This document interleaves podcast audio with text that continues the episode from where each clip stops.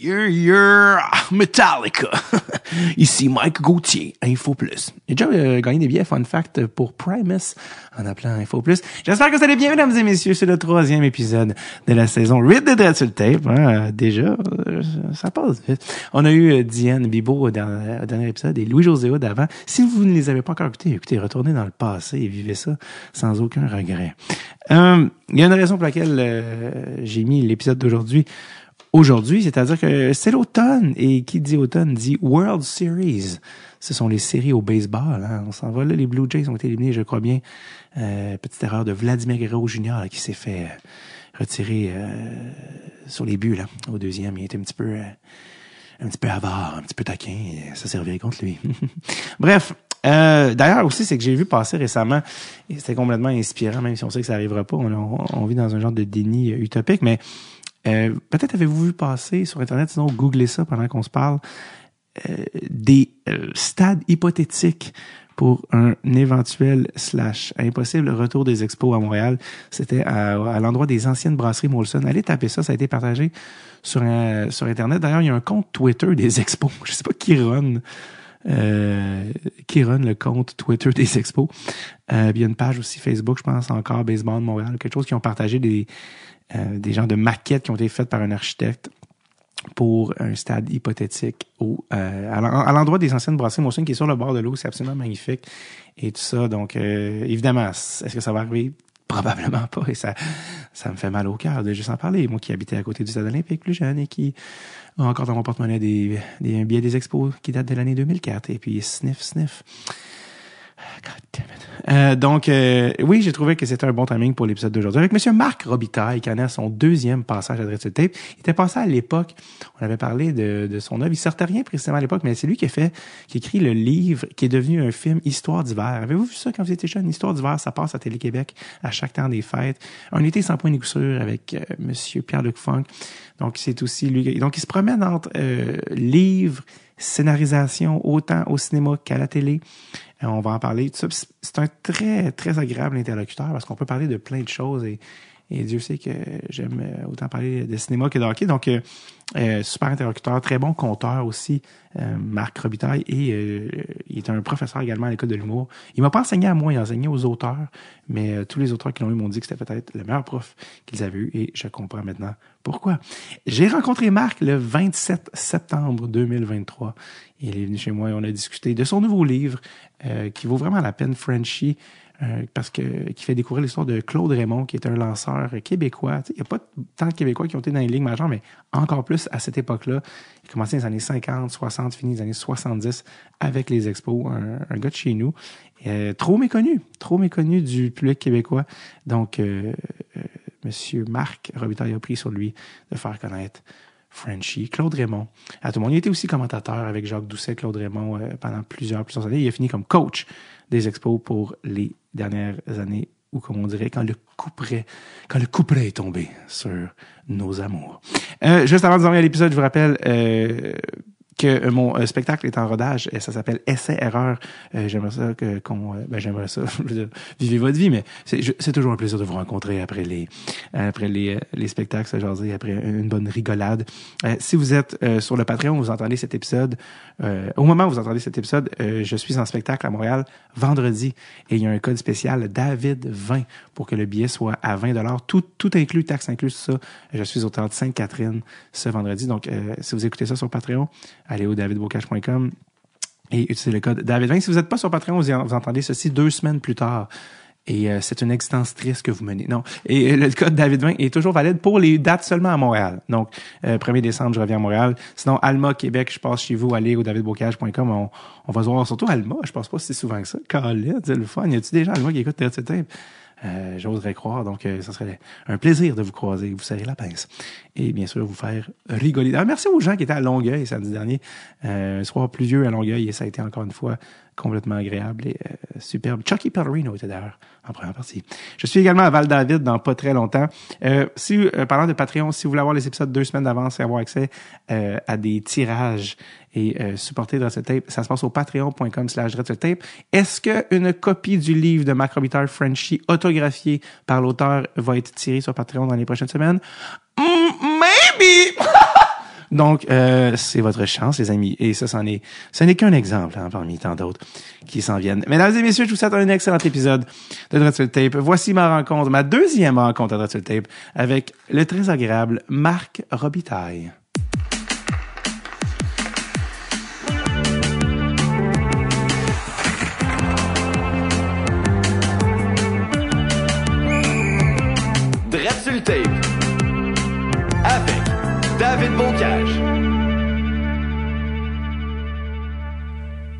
Est-ce que tu, est-ce que tu te souviens la dernière fois qu'on s'est vu?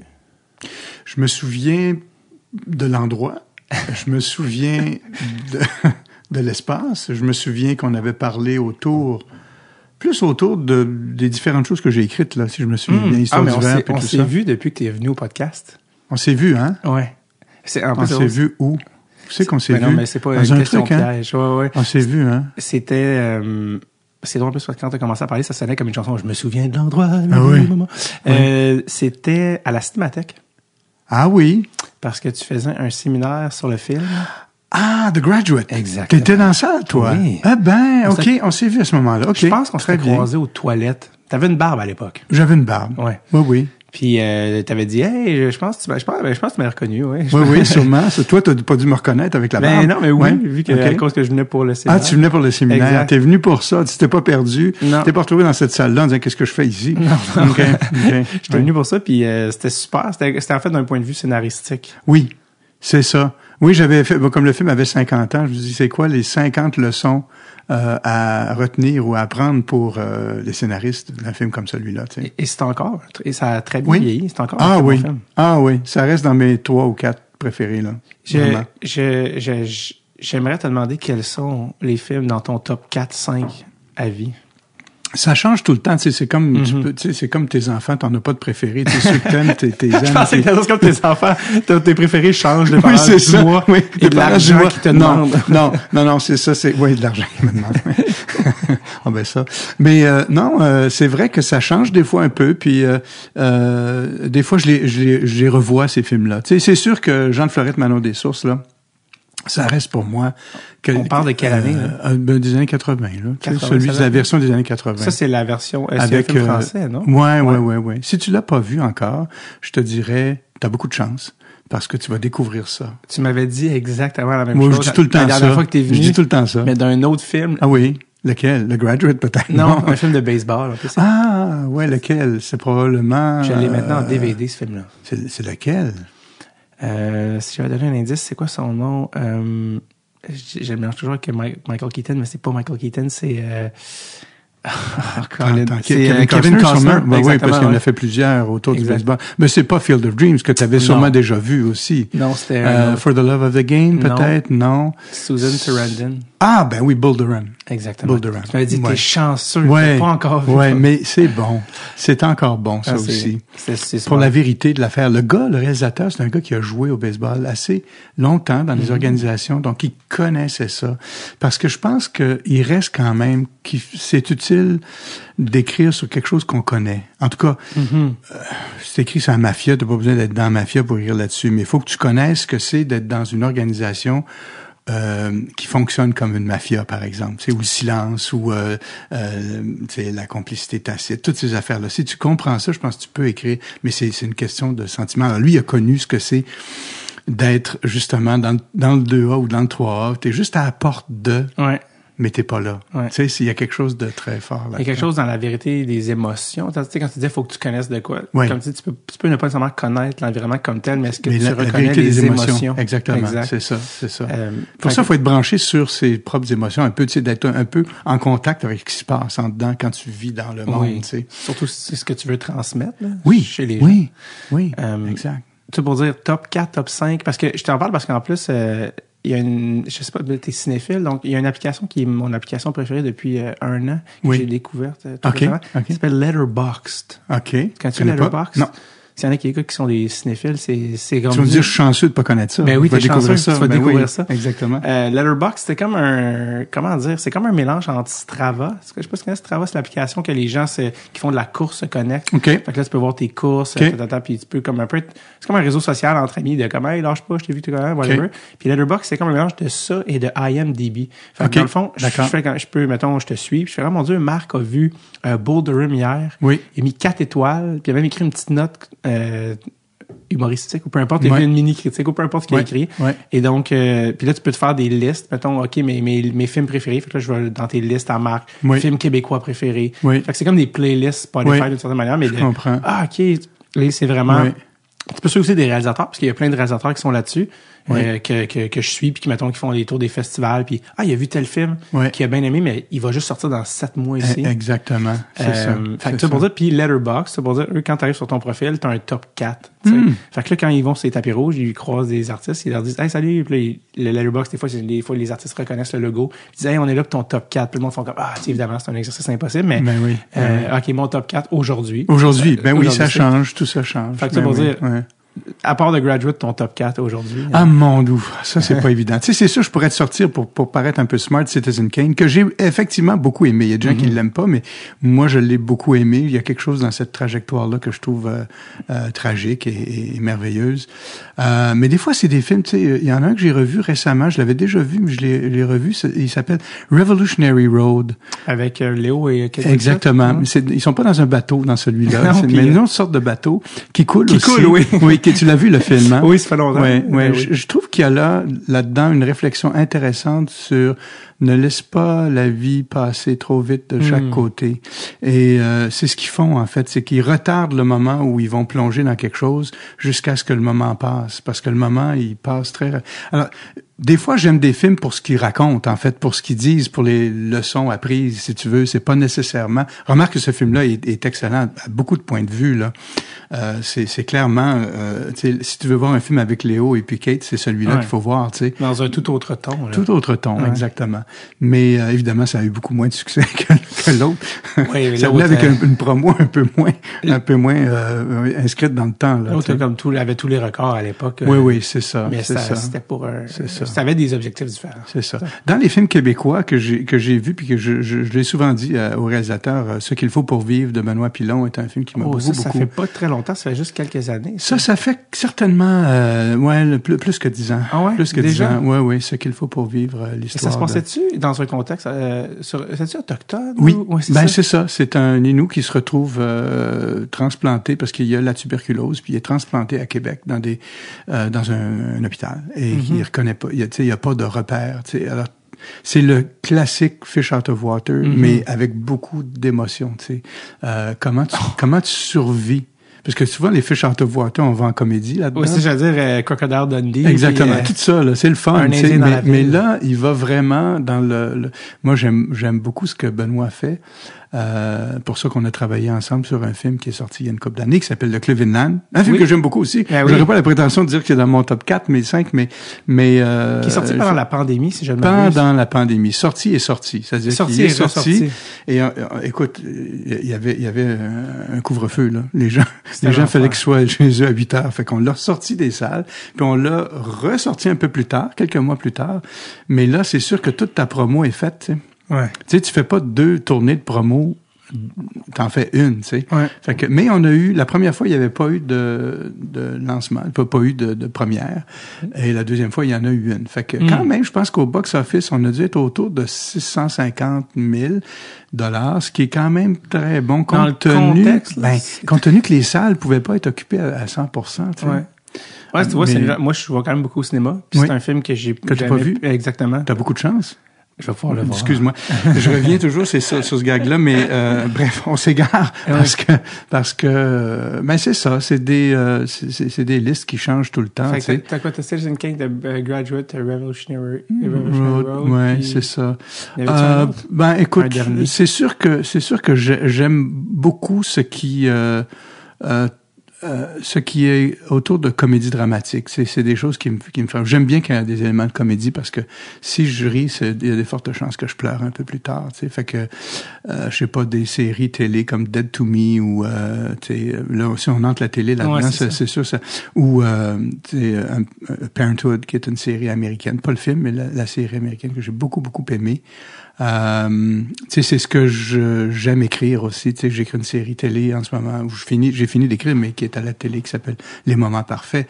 Puis on a un mélange de comédie et de Est-ce que c'est ta série ou c'est? Oui, c'est ma série. Ah, c'est ta série. Ok, je pensais que tu étais writer sur. euh, Ben, je suis le head writer. C'est moi qui est arrivé. Oui, je suis writer aussi, mais on était une équipe ouais, de Hmm. généralement quatre autres auteurs, autrices que, Parce que que moi. Tu as écrit sur sur le temps du cinéma des romans. Parce qu'à la base, tu étais venu. Euh, en oui, j'étais vérifié, c'était l'épisode 19 que tu es venu. C'est vrai? En 2000. Ben, il a paru, l'épisode a paru en 2017. Puis il y a eu quand même un 20 après ça? Ben, on est, on, cette Vous année, avez on va- continué, vous n'avez pas année, arrêté, vous n'avez pas décidé d'arrêter après celui-là. Cette année, on va passer les 200. C'est vrai? Ouais. wow. J'étais donc- 19, mon doux. OK. Ça nous C'est rajeunit bon. pas personne. Mais non. Puis, euh, en fait, toi, t'étais 19, puis c'est sorti en mars 2017, mais je pense que t'étais venu à genre l'été 2016 Ok. ou l'automne. Ça, OK. ça fait déjà un, un Hmm. moment. Hmm. Euh, mais on avait beaucoup parlé de tes livres parce que tu as fait bon des romans, tu as écrit du cinéma, tu sais, un, un été sans point ni coup sûr, Oui. Luc Le Vinland. Euh, comment faut le dire? C'est-tu Vinland? Vinland? Vinland. Vinland, c'est ça. Vinland, ouais. Personne ne prononçait par Non, je sais, je sais. Euh, tu as écrit de la télé, comme tu l'as dit, puis moi, je savais même pas, mais tu écrit parce que à la base, c'était Audrey Rousseau qui m'avait parlé de toi, vu que tu enseignes à l'école de l'humour. Oui, oui, oui. Et euh, je savais même pas, mais tu écrit sur un gars, une fille Oui. à l'époque. À l'époque, mais oui, mais oui, j'étais un des auteurs. On était nombreux, là. Ouais. on était toute une gang à écrire là-dessus. Puis, euh, oui, j'ai écrit pendant cinq ans, je crois. Ça a duré six ans. Je- la première année, j'étais pas là, puis je suis arrivé à la deuxième année. Parce que Guy Lepage connaissait euh, mon travail avec Histoire d'hiver, le livre qu'il avait lu, puis qu'il avait, euh, tu sais, gentiment, euh, dont il avait fait la promotion, là, quasiment. Mhm. Et puis, euh, quand il cherchait un, groupe d'auteurs pour euh, travailler là-dessus, euh, là, c'est là qu'on on s'est, on s'est rencontrés, tu sais, euh, là-dessus. Fait que j'ai écrit là-dessus. Il y, a, il y a beaucoup de. J'avais entendu des fois des anecdotes, parce que Jean-François Mercier, par exemple, Oui. écrivait là-dessus. Ben oui. J'avais déjà entendu des anecdotes, vu que le, le, le, le format était vendu dans tellement d'endroits dans Oui. le monde, que tu recevais des chèques. Oui, j'ai reçu d'ailleurs, la semaine passée, Ouais. un chèque qui vient probablement de la, l'adaptation française, mais Mm. aussi des fois, je vois le Portugal, puis je vois des trucs comme ça. Un chèque de quand même une couple de centaines de dollars. tu sais. Puis ça fait, écoute, c'est 2000, c'est au tournant des années 2000, ça, Ouais. là. Ça a arrêté, je pense, en 2003, 2004, autour de ça. C'est incroyable, là, tu sais. Ouais. Alors, euh, Parce que Jean-François Mercier avait compté une fois qu'il était revenu chez eux, puis c'était un chèque de plusieurs milliers. oui, Puis il était comme, c'est quoi ça? Tu sais, c'était presque louche. Ah, ben, c'est un gars, une fille. Puis il, mais il avait dit, je sais pas si c'est vrai, que Guilla, en tant que créateur, Oui. bon, il il évidemment, il y a, il y a- il y en a, c'est c'est plus avec ça qu'avec un, un avec, euh, ça- avec un gars, une fille, une autre mon père qui a fait sa, sa, fortune initiale. Sûr. que lui, ses crédits de writer, il les redistribuait aux autres writers qui, qui, qui prenaient pas de, puis que- ce qui faisait que les gens, les auteurs qui travaillaient recevaient plus. Est-ce que c'était OK. Écoute, je, je, je sais pas si Ouais. lui, il garde une partie. Je. On n'a jamais même parlé, mais euh, je, je sais par contre qu'il tenait... Par exemple, quand il a vendu la série euh, euh, à, à la France, par exemple, Ouais. c'est là où il y a eu le, où la série a eu le plus de succès en réalité. Ah même plus, même plus qu'au Québec. Là. C'est, Ah ouais. c'est, écoute, c'est du, du domaine du culte. Là. En France, là, c'est de, ben, tu sais, ça a mis Jean Dujardin sur la carte, tout Ça, oui. Mais euh, il tenait absolument à ce que au moins la moitié des textes soient des textes écrits par les auteurs québécois. Hmm. Parce qu'ils auraient, ils auraient pu vendre euh, les droits euh, puis dire ben faites les textes que vous voulez. Euh, vends les droits des personnages puis le contexte puis le format, mais euh, vous écrirez bien les textes. Non, je, je me souviens pas du chiffre exact, mais je pense que c'était 50% qui devaient être des bon des fois ils les adaptaient un petit Ben peu oui. c'est sûr parce que bon C'est faut les adapter mais ça restait quand même tu sais le, le, le contexte et le gag restait quand même Ah, euh, ouais. du ouais alors c'est ça qui a fait la différence et il a pas voulu non plus vendre euh, des, des packages comme le, le font les, souvent les Américains c'est qu'ils Mhm. achètent un package ils donnent un, un gros montant d'argent puis ils fait ils font je fais bien ce que je veux avec Mhm. Euh, tu- tu- tu tu as plus de droit de regard puis tes textes je, je, je- je l'amènerai dans la direction que je veux Pour le meilleur et pour le pire. pour le meilleur souvent souvent pour le pire puis euh, The Office, ça a bien marché. oui, ça, ça a bien marché. Exact. Non, il y a beaucoup de cas de figure qui ont bien marché. Ah ouais. Homeland, euh, In Treatment, tu sais, c'est des, des, des bonnes adaptations, mais euh, mais Guy a pas voulu laisser aller. Puis c'est pour ça que ça n'existe pas aux États-Unis, ça n'existe pas au Canada anglais non plus, parce qu'au Canada anglais, ils fonctionnent de la même façon aussi. Tu sais. prennent les droits sur le truc. Donc, Il a tenu son bout. Ouais. Euh, Est-ce que quand ils ont fait la reboot, euh, Ah, ça, c'est le fun. Ça, c'est le fun. Non, j'ai pas été recontacté. J'imagine qu'il est allé avec quelques-uns des Ah auteurs oui. avec qui il était. Non, puis, je- non, puis c'est correct. Là, je, moi, j'étais, un peu occupé avec ma série aussi. Mais, euh, non, mais je suis content de voir. J'ai vu ça. euh, j'ai vu quelques épisodes. Là, c'était, le fun de les revoir. Puis c'était le temps de le faire, je pense.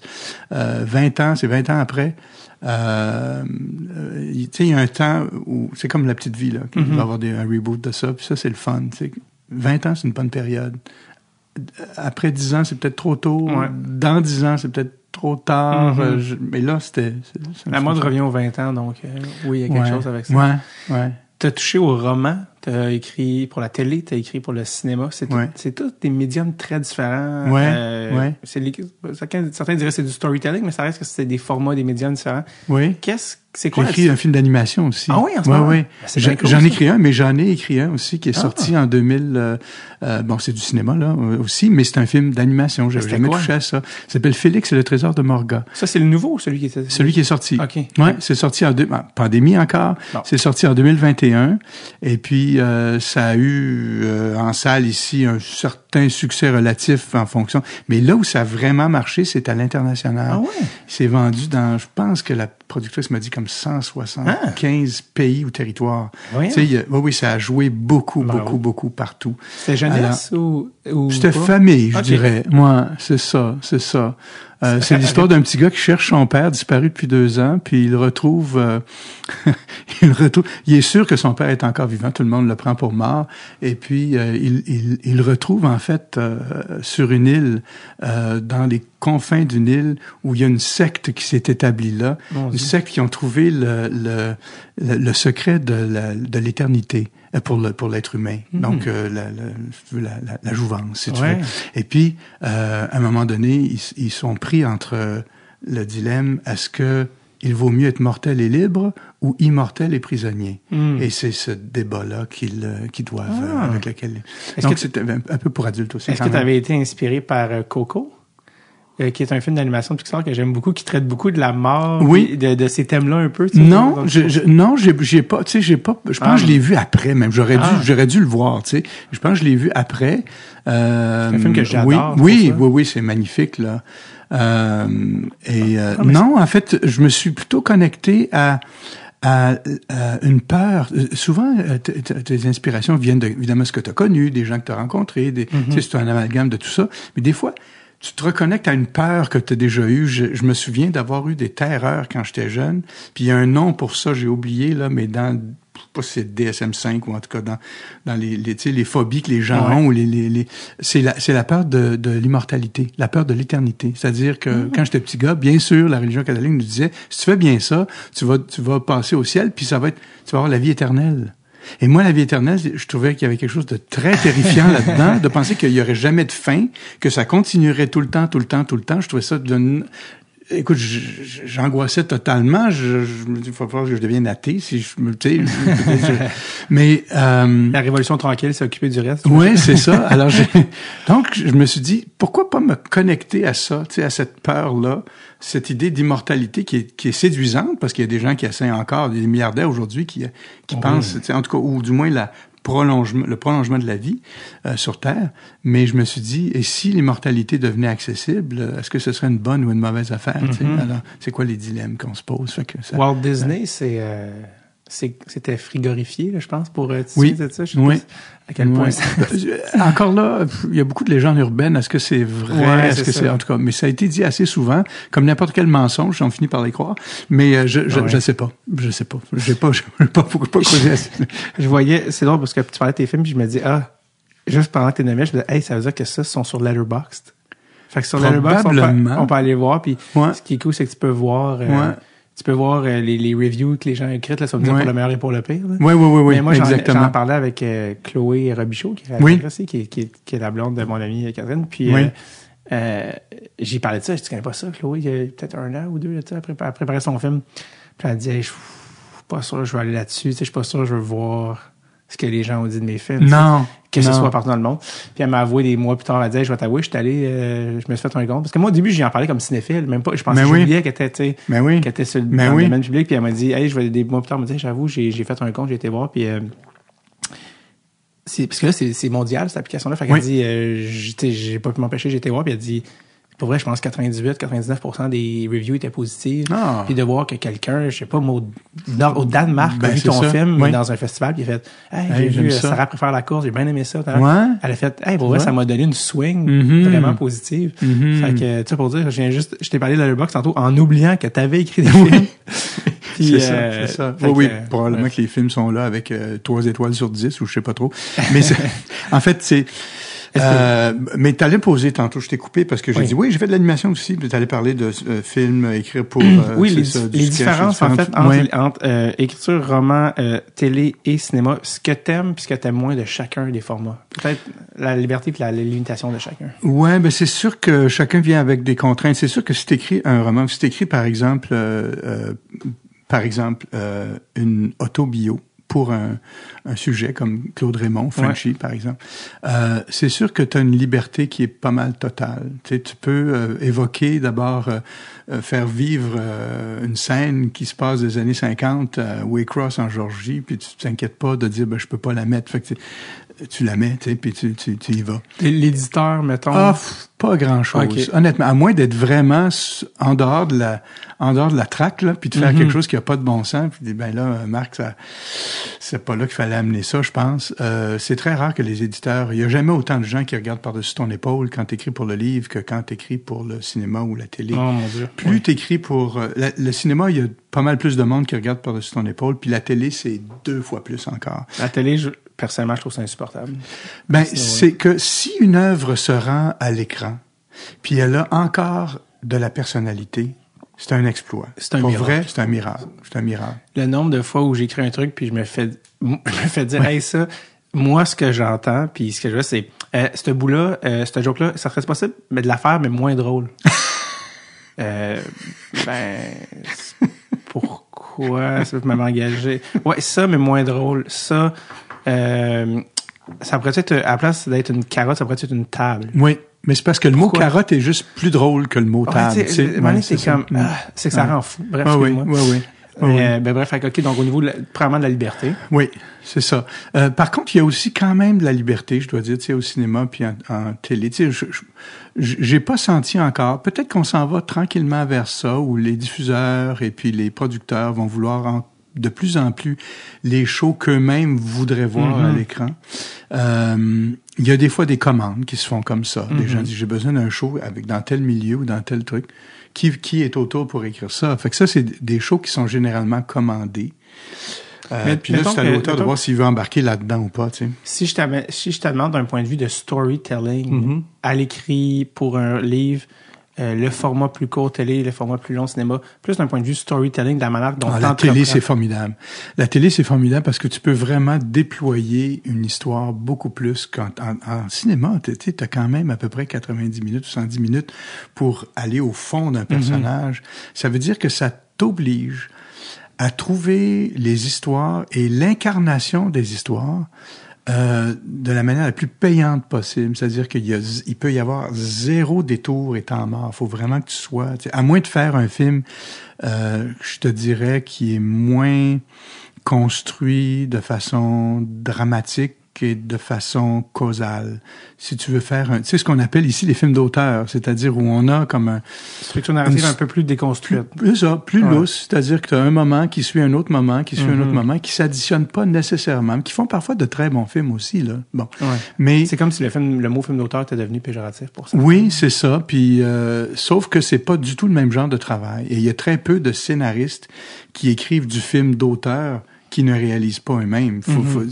moi, comme scénariste, je pourrais pas écrire un film comme ça pour qu'un autre le réalise. C'est une Je vision ferais- trop singulière. ouais. Ben, ça prend absolument la, le, euh, ça, ça prend la caméra du, du réalisateur pour les faire ces films-là. Mhm. Alors nous, comme scénaristes qui ne réalisons pas, on, est, on, on se doit absolument de faire des films qui sont plus construits, je pense. Mhm. à, à moins d'être en symbiose avec le réalisateur, comme les frères Cohen, là, j'imagine, Ouais. sont en- tu sais, ou quelqu'un avec qui, t'as- un, un couple peut-être, tu sais, p- par exemple, qui pourrait euh, faire ça. Tu sais, je verrais un- une Anaïs Barbeau-Lavalette puis un Émilie, Émile Procloutier faire un film ensemble, puis tu sais, bon, un un qui écrit, puis l'autre qui réalise, puis mettons, euh, voilà, tu sais, Vu que c'est un couple dans la vraie vie. là, c'est voilà. ça, tu sais.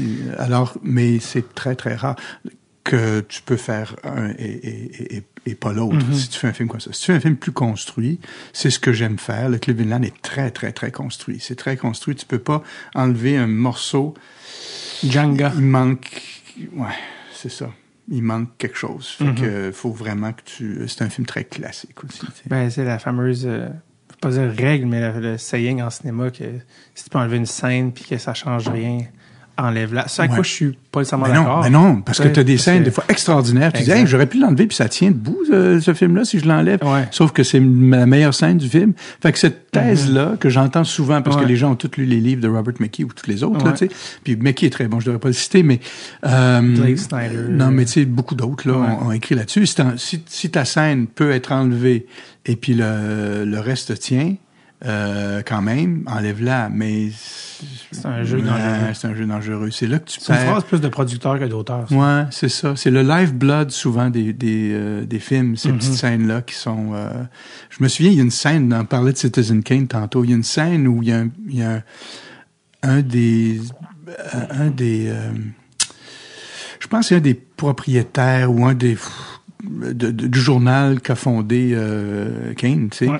Et il rappelle une, une, une anecdote de sa jeunesse où euh, il, a, il a croisé une femme dans un train. Euh, il l'a- il l'a regardée pendant quelque temps, il l'a vu s'asseoir avec toute sa grâce et sa délicatesse. Et elle s'est assise là. Ils n'ont pas échangé un mot. Il y a peut-être eu un regard d'échanger. Il dit Cette image-là, elle est dans ma tête depuis 60 ans. Tu sais, c'est un monsieur d'à peu près, je sais pas quoi. Elle est dans ma tête depuis 60 ans. Enlève ça. Ça, ça marche. Le film euh, Mhm. marche encore très, très bien. J'ai pas besoin de ce moment-là pour comprendre la trajectoire de Ouais. Kane. Mais moi, c'est un des moments que j'ai retenu de ça. De ces, euh, Mhm. il y a une chanson de Brassens qui dit exactement ça, qui s'appelle Les Passantes. C'est les gens Oui. tu, tu, pas, tu la connais Ouais, peut-être, hein, ouais. c'est ça. Euh, pour un petit moment, euh, furtif et qui reste, qui s'im- qui s'imprègne. J'en ai eu ces moments-là. Euh, Des moments parfaits? Ouais, des moments parfaits, exactement. Et c'est, en fait, c'est la mémoire poétique, comme disait Kundera. Hein? C'est, Mhm. c'est remplir ce- sa mémoire poétique de ces petites affaires-là. Brassens, qui est, euh, j'avais lu, ça, je pas beaucoup, ben, peut-être moins les gens de mon âge ça savent peut-être pas ça, mais que lui, la raison pour laquelle il avait commencé à faire ça, puis ramasser la guitare, c'était Félix. Félix, ben oui, il a vu Félix qui le faisait, puis il se dit, si. Félix le fait, puis c'est bon, puis ça semble être compris, Mhm. je peux le faire aussi.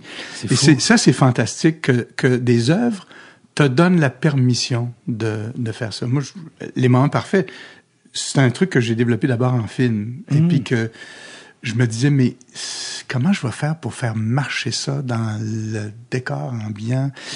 Tu sais, c'est pas un film événement, c'est pas un, comment ça va se faire? Puis ça se faisait pas non plus, tu sais, c'était Mhm. des petits mouvements du cœur, puis des, une histoire de famille, puis tout ça. Puis à un moment donné, un producteur qui m'a dit, ben je pense que ce serait plus une série télé, parce que t'as beaucoup de personnages, c'est un film choral, c'est dur à faire vivre, tu peux pas déployer ça. J'ai fait, ah, t'as raison, ok, on va le faire en télé. Fait que là, on l'a fait en télé, c'était du 24 heures, donc un, peu la formule de la série annuelle.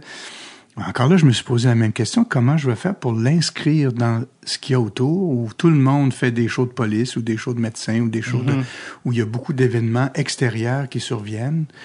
Et, euh, et on n'est pas juste sur les mouvements intérieurs de personnages. Tu sais, c'est pas, c'est pas du inside out, c'est du outside in. Euh, et aussi souvent beaucoup de stéroïdes dans les shows, tu sais, des cadavres dans les coffres de char, puis ces affaires-là. Comment ça va se faire? Ben, on a réussi pareil à le faire, sans jamais aller dans le cadavre de char. Ça, je suis très fier de ça. Mais il y en a pas beaucoup d'autres shows comme ça. Puis aujourd'hui, en 2023, je suis pas sûr que quelqu'un qui arriverait avec un projet comme ça réussirait à le faire passer. Tu sais, c'est Ouais. comme une bataille un peu perdue. C'est comme, je veux pas faire de comparaison, Non. mais quelqu'un qui voudrait faire du Brassens aujourd'hui où le texte serait, tu sais, euh, bien de l'avant, où la voix serait de l'avant, puis il y a un accompagnement euh, et où il y aurait un, un sourire en coin derrière la moustache.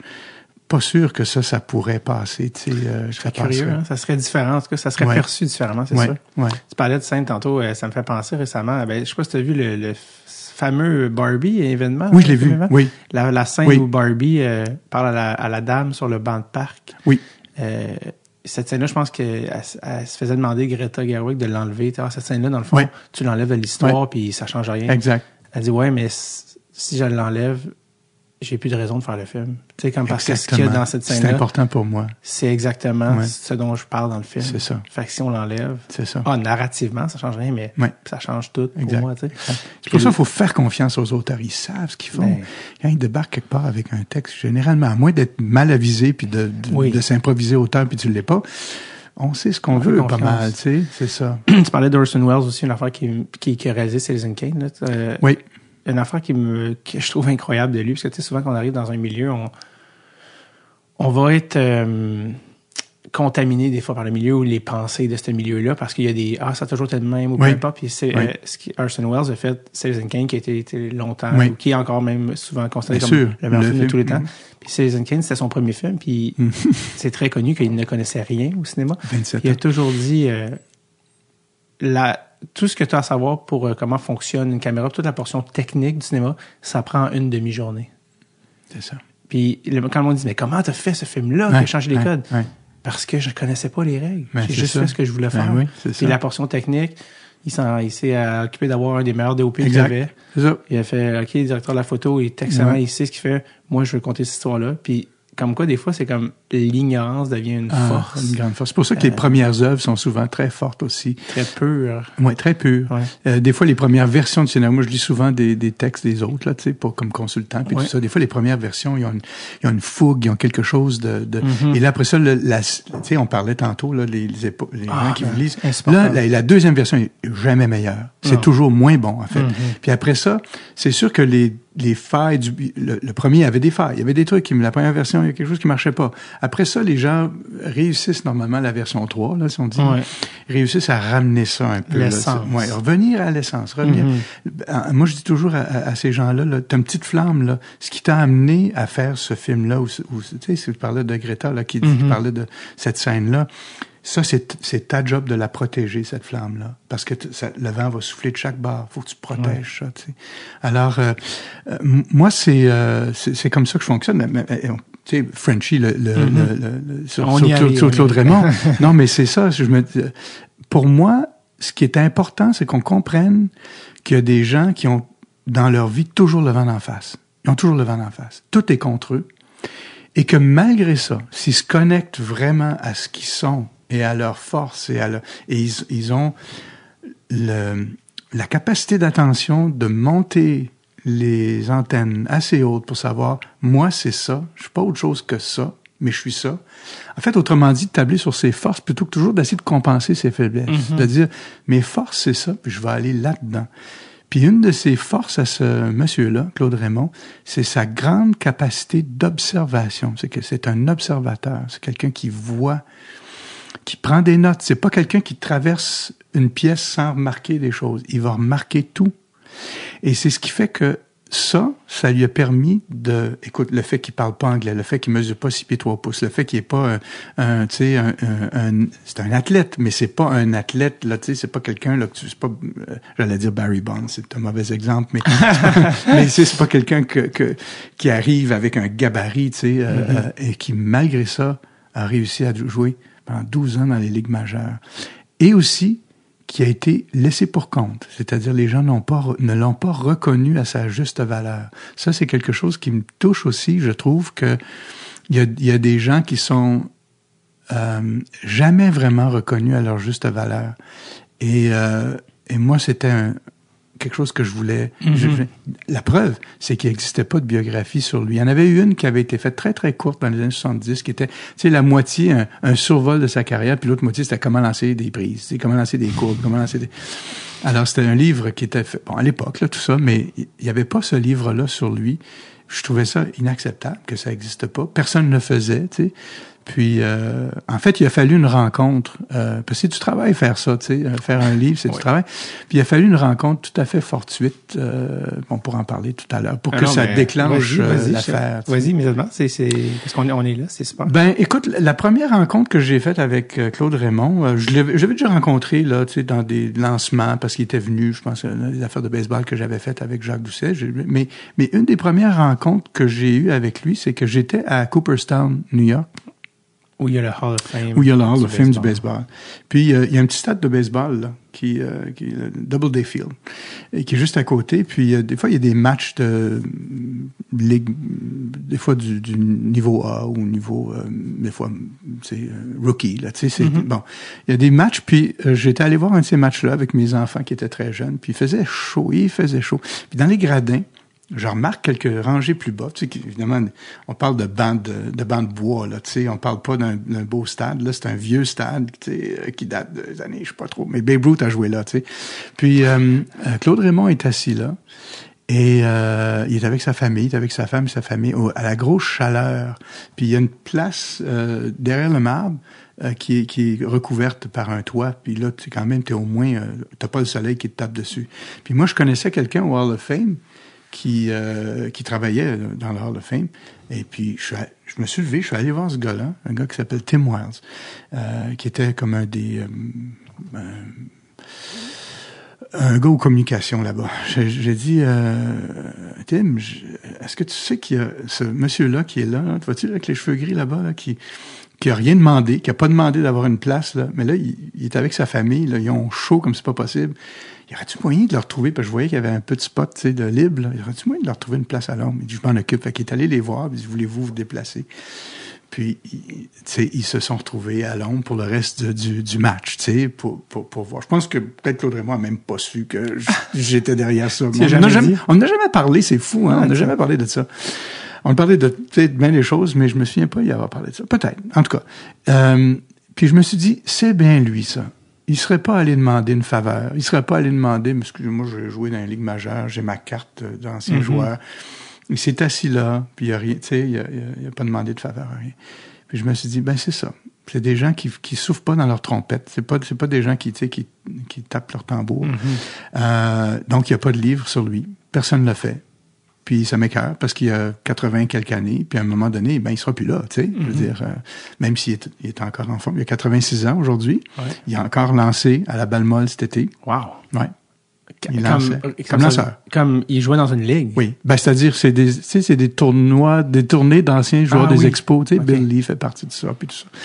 Euh, et Mark Griffin, puis euh, mais tu sais ils sont bien plus jeunes que lui là, tu Mhm. comprends? Tu sais un Mark Griffin là, il a, je sais pas quel âge il a, mais il peut-être fin quarantaine, début cinquantaine, il Ouais. pas, il peut encore. Mais Claude à 86, il lance comme Bill Wow. Lee lance. Euh, donc c'est des c'est des gens qui ont une force, une, en tout cas il y a certainement une génétique euh, supérieure à la moyenne là, ça c'est sûr.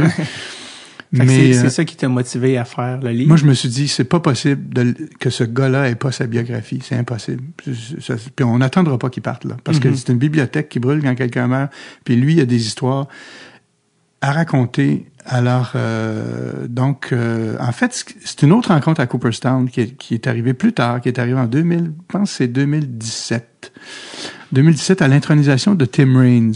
Oui, J'étais là, puis un Claude, ancien joueur des Expos. Ouais, c'est ça. Fait que là, je, je me promène dans, dans le, le, le musée du Hall of Fame, puis là, je vois un monsieur plus, plus loin avec une casquette des expos, puis un uniforme de joueur, probablement un fan de Tim Raines, quelqu'un qui est venu assister à l'intronisation. Je m'approche, je vois le numéro 16 dans le dos, Raymond écrit sur le, le dossard. Je dis, bon, un fan de Claude Raymond. je m'approche encore plus. Mais non, c'est Claude Raymond qui est là comme simple touriste, encore une fois. Euh, il est pas là dans les parades avec les anciens. Il est pas aux tables en train de signer avec les, avec les anciens. Il est là avec sa famille, ses petits-enfants, son, son fils, ses petits-enfants. Je sais pas si sa femme était là dans ce voyage-là. Je me souviens pas de l'avoir vu, mais il était là avec son fils et ses petits-enfants. Puis il venait voir et regardait ça. Fait que, bon, comme je le connaissais un petit peu, comme je l'ai dit, à cause de Mhm. lancement de livre, je me suis présenté à lui, jasé un peu avec. Euh, puis euh, son fils était là. Puis donné, Claude s'est éloigné, puis son fils, qui s'appelle euh, Marc, j'ai dit, est-ce que, à ta connaissance, euh, ton père, il travaille sur une biographie ou sur quelque chose? Il dit, non, il y avait des gens qui avaient déjà pensé faire ça, mais finalement, euh, non, c'est pas allé plus loin, puis c'est, pas fait. Mais j'ai dit, est-ce que c'est parce qu'il veut pas ou ça l'intéresse pas? Ou c'est, c'est quand même du travail pour lui aussi, là, de s'asseoir Ouais. puis de raconter ça pendant des heures et des heures. Il dit, non. Donc, je lui dis, il aimerait ça. Et là, il me regarde en souriant. Je pense qu'il aimerait ça. Fait que je dis, OK. Je vais, une fois rentré à Montréal, je vais, je vais communiquer avec lui, puis je vais, on, va voir si, Puis là, ben, on s'est assis quelques fois, puis j'ai raconté pourquoi je pensais qu'il fallait qu'il, fasse ça. parce qu'il savait que c'était bien du travail, mais tu sais, en fait, je me suis servi un peu de ces, ces petits-enfants. J'ai dit, vous aurez, je le voyais à ce moment-là, là, il a insisté après pour que je le tutoie, mais je dis, vous aurez peut-être jamais l'occasion de raconter ça vraiment à vos petits-enfants, parce que la vie va trop, tu sais, tu peux pas t'asseoir au coin d'un feu avec une pipe, dire, venez les petits, je vais vous raconter ma vie. Par contre, si on, vous le faites avec quelqu'un qui n'est pas de la famille, quelqu'un qui est, qui peut être moi, si c'est pas moi, ce serait quelqu'un d'autre, mais et je pense que ce serait un, un, héritage fantastique à leur laisser, de savoir d'où ça part. D'où cette histoire-là part. Pourquoi il y a des photos de, de mon grand-père à Saint-Jean-sur-Richelieu partout? Pourquoi on parle de lui? Pourquoi il y a des stades à son nom? Pourquoi il y a des... Alors, euh, ben là, ça a été plus facile de le convaincre. T'sais. Puis après ça, bon, on s'est mis à travailler, on s'est mis à se rencontrer, puis avoir des conversations comme ça. Souvent bâton rompu. Ce qui fait que mon beau plan de match, qui était de parler évidemment de telle section ou de tel tel moment. Des fois, je pouvais plus le tenir pour garder le naturel de la conversation. Ouais. Je le laissais aller sur d'autres choses. Puis là, je voulais pas manquer le moment. Alors, ce qui fait que je me suis retrouvé avec, je sais pas, 1500 pages de transcription, mais toutes désorganisées parce que, tu sais, ben, pas toutes, il y avait quand même, tu sais, Ouais, mon oui, des enfance, blocs. des blocs, mais des fois, ça débordait sur euh, quand il lançait, euh, après ça, quand il était instructeur pour les expos. Et il a fallu faire un travail colossal de, de, ramasser tout ça parce que je voulais quelque chose qui était bien sûr en tout cas un peu chronologique quand même, tu sais.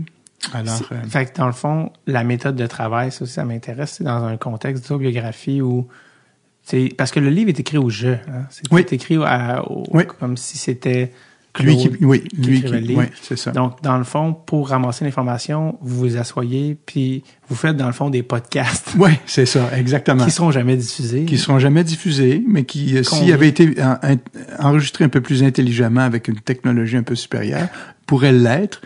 Euh, bien que je suis moins organisé que toi, tu l'es. Il euh, faudrait faire beaucoup de montage. Mais oui, on a fait ça. On a fait des conversations pendant des heures. En personne? En personne. Puis... Ah, C'était avant la pandémie. OK. Donc, entre, donc quand tu... Entre 2017 et 2000, fin 2019, là, okay. je l'ai rencontré. Euh, puis là, il fallait que je gère ça parce que j'avais aussi euh, ma série à écrire, ouais, ma ça. série télé à écrire, exactement. Mais une fois que la pandémie est arrivée, c'est sûr que là, j'avais moins de temps pour ramasser tout ça parce que là, on a mis toute la gomme sur la série télé. Parce que c'est la seule chose qui roulait. Hein? Les shows okay. étaient finis. Les, tu sais, les spectacles, tu, tu le sais, là, les ouais. spectacles n'avaient plus lieu, il n'y avait plus rien, plus de théâtre, rien. Donc, tout est allé en télé. Alors là, il a fallu que je mette la, la pédale au fond là-dessus. Parce que la série qu'on avait prévue pour l'année d'après, là, les réseaux la voulaient avant. Mm. Donc, il a fallu qu'on se dépêche à faire ça. Mais euh, pour ce qui est de, du livre lui-même, l'éditeur a dit, ben si t'es prêt, en, en, temps de pandémie, ça marche les livres. Là. Les gens achètent mm -hmm. les livres, c'est très bon, c'est même meilleur que... Oui. Mais moi, j'ai fait, non, moi, je sors pas ce livre-là en temps de pandémie. Je suis en train de vivre, là, des lancements, des, des, des, des premières de films qui n'ont pas lieu. Euh, parce que on peut pas être dans des salles. Puis Claude Raymond, il mérite d'avoir un vrai lancement, puis des vraies entrevues, pas avec, euh, on va pas installer une caméra chez lui là, puis le voir tout croche là sur un, un mm -hmm. zoom, tu sais. Alors je dis non, non, non, on va attendre, on va attendre, on va attendre. Puis ils ont été corrects. L'éditeur a dit ok, on va attendre. Puis là, on l'a sorti finalement en novembre 2022. Mm -hmm. Oui, tu m'avais invité d'ailleurs, j'étais en spectacle, je pouvais pas y aller, je voulais y aller, c'était dans Je t'ai invité, hein? c'était bon, dans l'Est de Montréal. Vois, bon, tu vois, t'étais dans, dans, dans les B, tu sais, probablement. J'ai commencé avec les A, les B, puis euh, je me suis arrêté moi, au Ouest parce qu'il y avait trop de monde. Ouais, c'est ça. C'était dans l'Est de Montréal, je pense. Euh... C'était exactement la cage au sport, oui. of all places. Mais c'était le fun. Il y a eu beaucoup de gens qui sont venus, puis beaucoup de gens de toutes les époques de la vie de Claude. C'est ça qui était formidable. Mm -hmm. Des gens qui ont connu même euh, un, un, gars avec qui, un monsieur avec qui il est allé à, à son premier camp d'entraînement à Waycross en Georgie, qui fait d'ailleurs la préface du, du livre ici. Yves. Un monsieur de 80, quelque chose, oui, exactement. Yves, c'est quoi son famille? Euh, son nom de famille, c'est euh, Yvan Dubois. Yvan Dubois. Oui, c'est Yvan Dubois. Yvan Et puis, ouais, c'est ça. Puis, euh, un monsieur qui a, qui, a, qui a décidé de pas continuer, lui. Après, il était receveur, il était très bon. Claude, il aurait, il eu du succès, c'est sûr. Mais ensuite, il a été, je pense, il y a eu des postes importants à, à la régie des installations olympiques, là, autour du jeu. Il a toujours été un, vraiment un monsieur très, très chouette. Euh, écrit une très belle préface euh, ici aussi dans le livre. Euh, et euh, non, euh, c'était fantastique d'avoir ce lancement-là. C'était comme une consécration. Enfin, tiens, on reconnaît ce, le travail de ce monsieur-là. Parce que lui, il a continué, bien sûr, à, après ça à s'intéresser au baseball, mais il y avait plus de chaises pour lui. Euh, lui, il aime il, aime- il continue de suivre ça. Hein? Il suit encore tous les matchs. Claude, il suit ça, Oui? Claude Raymond. Claude, ouais. Ouais.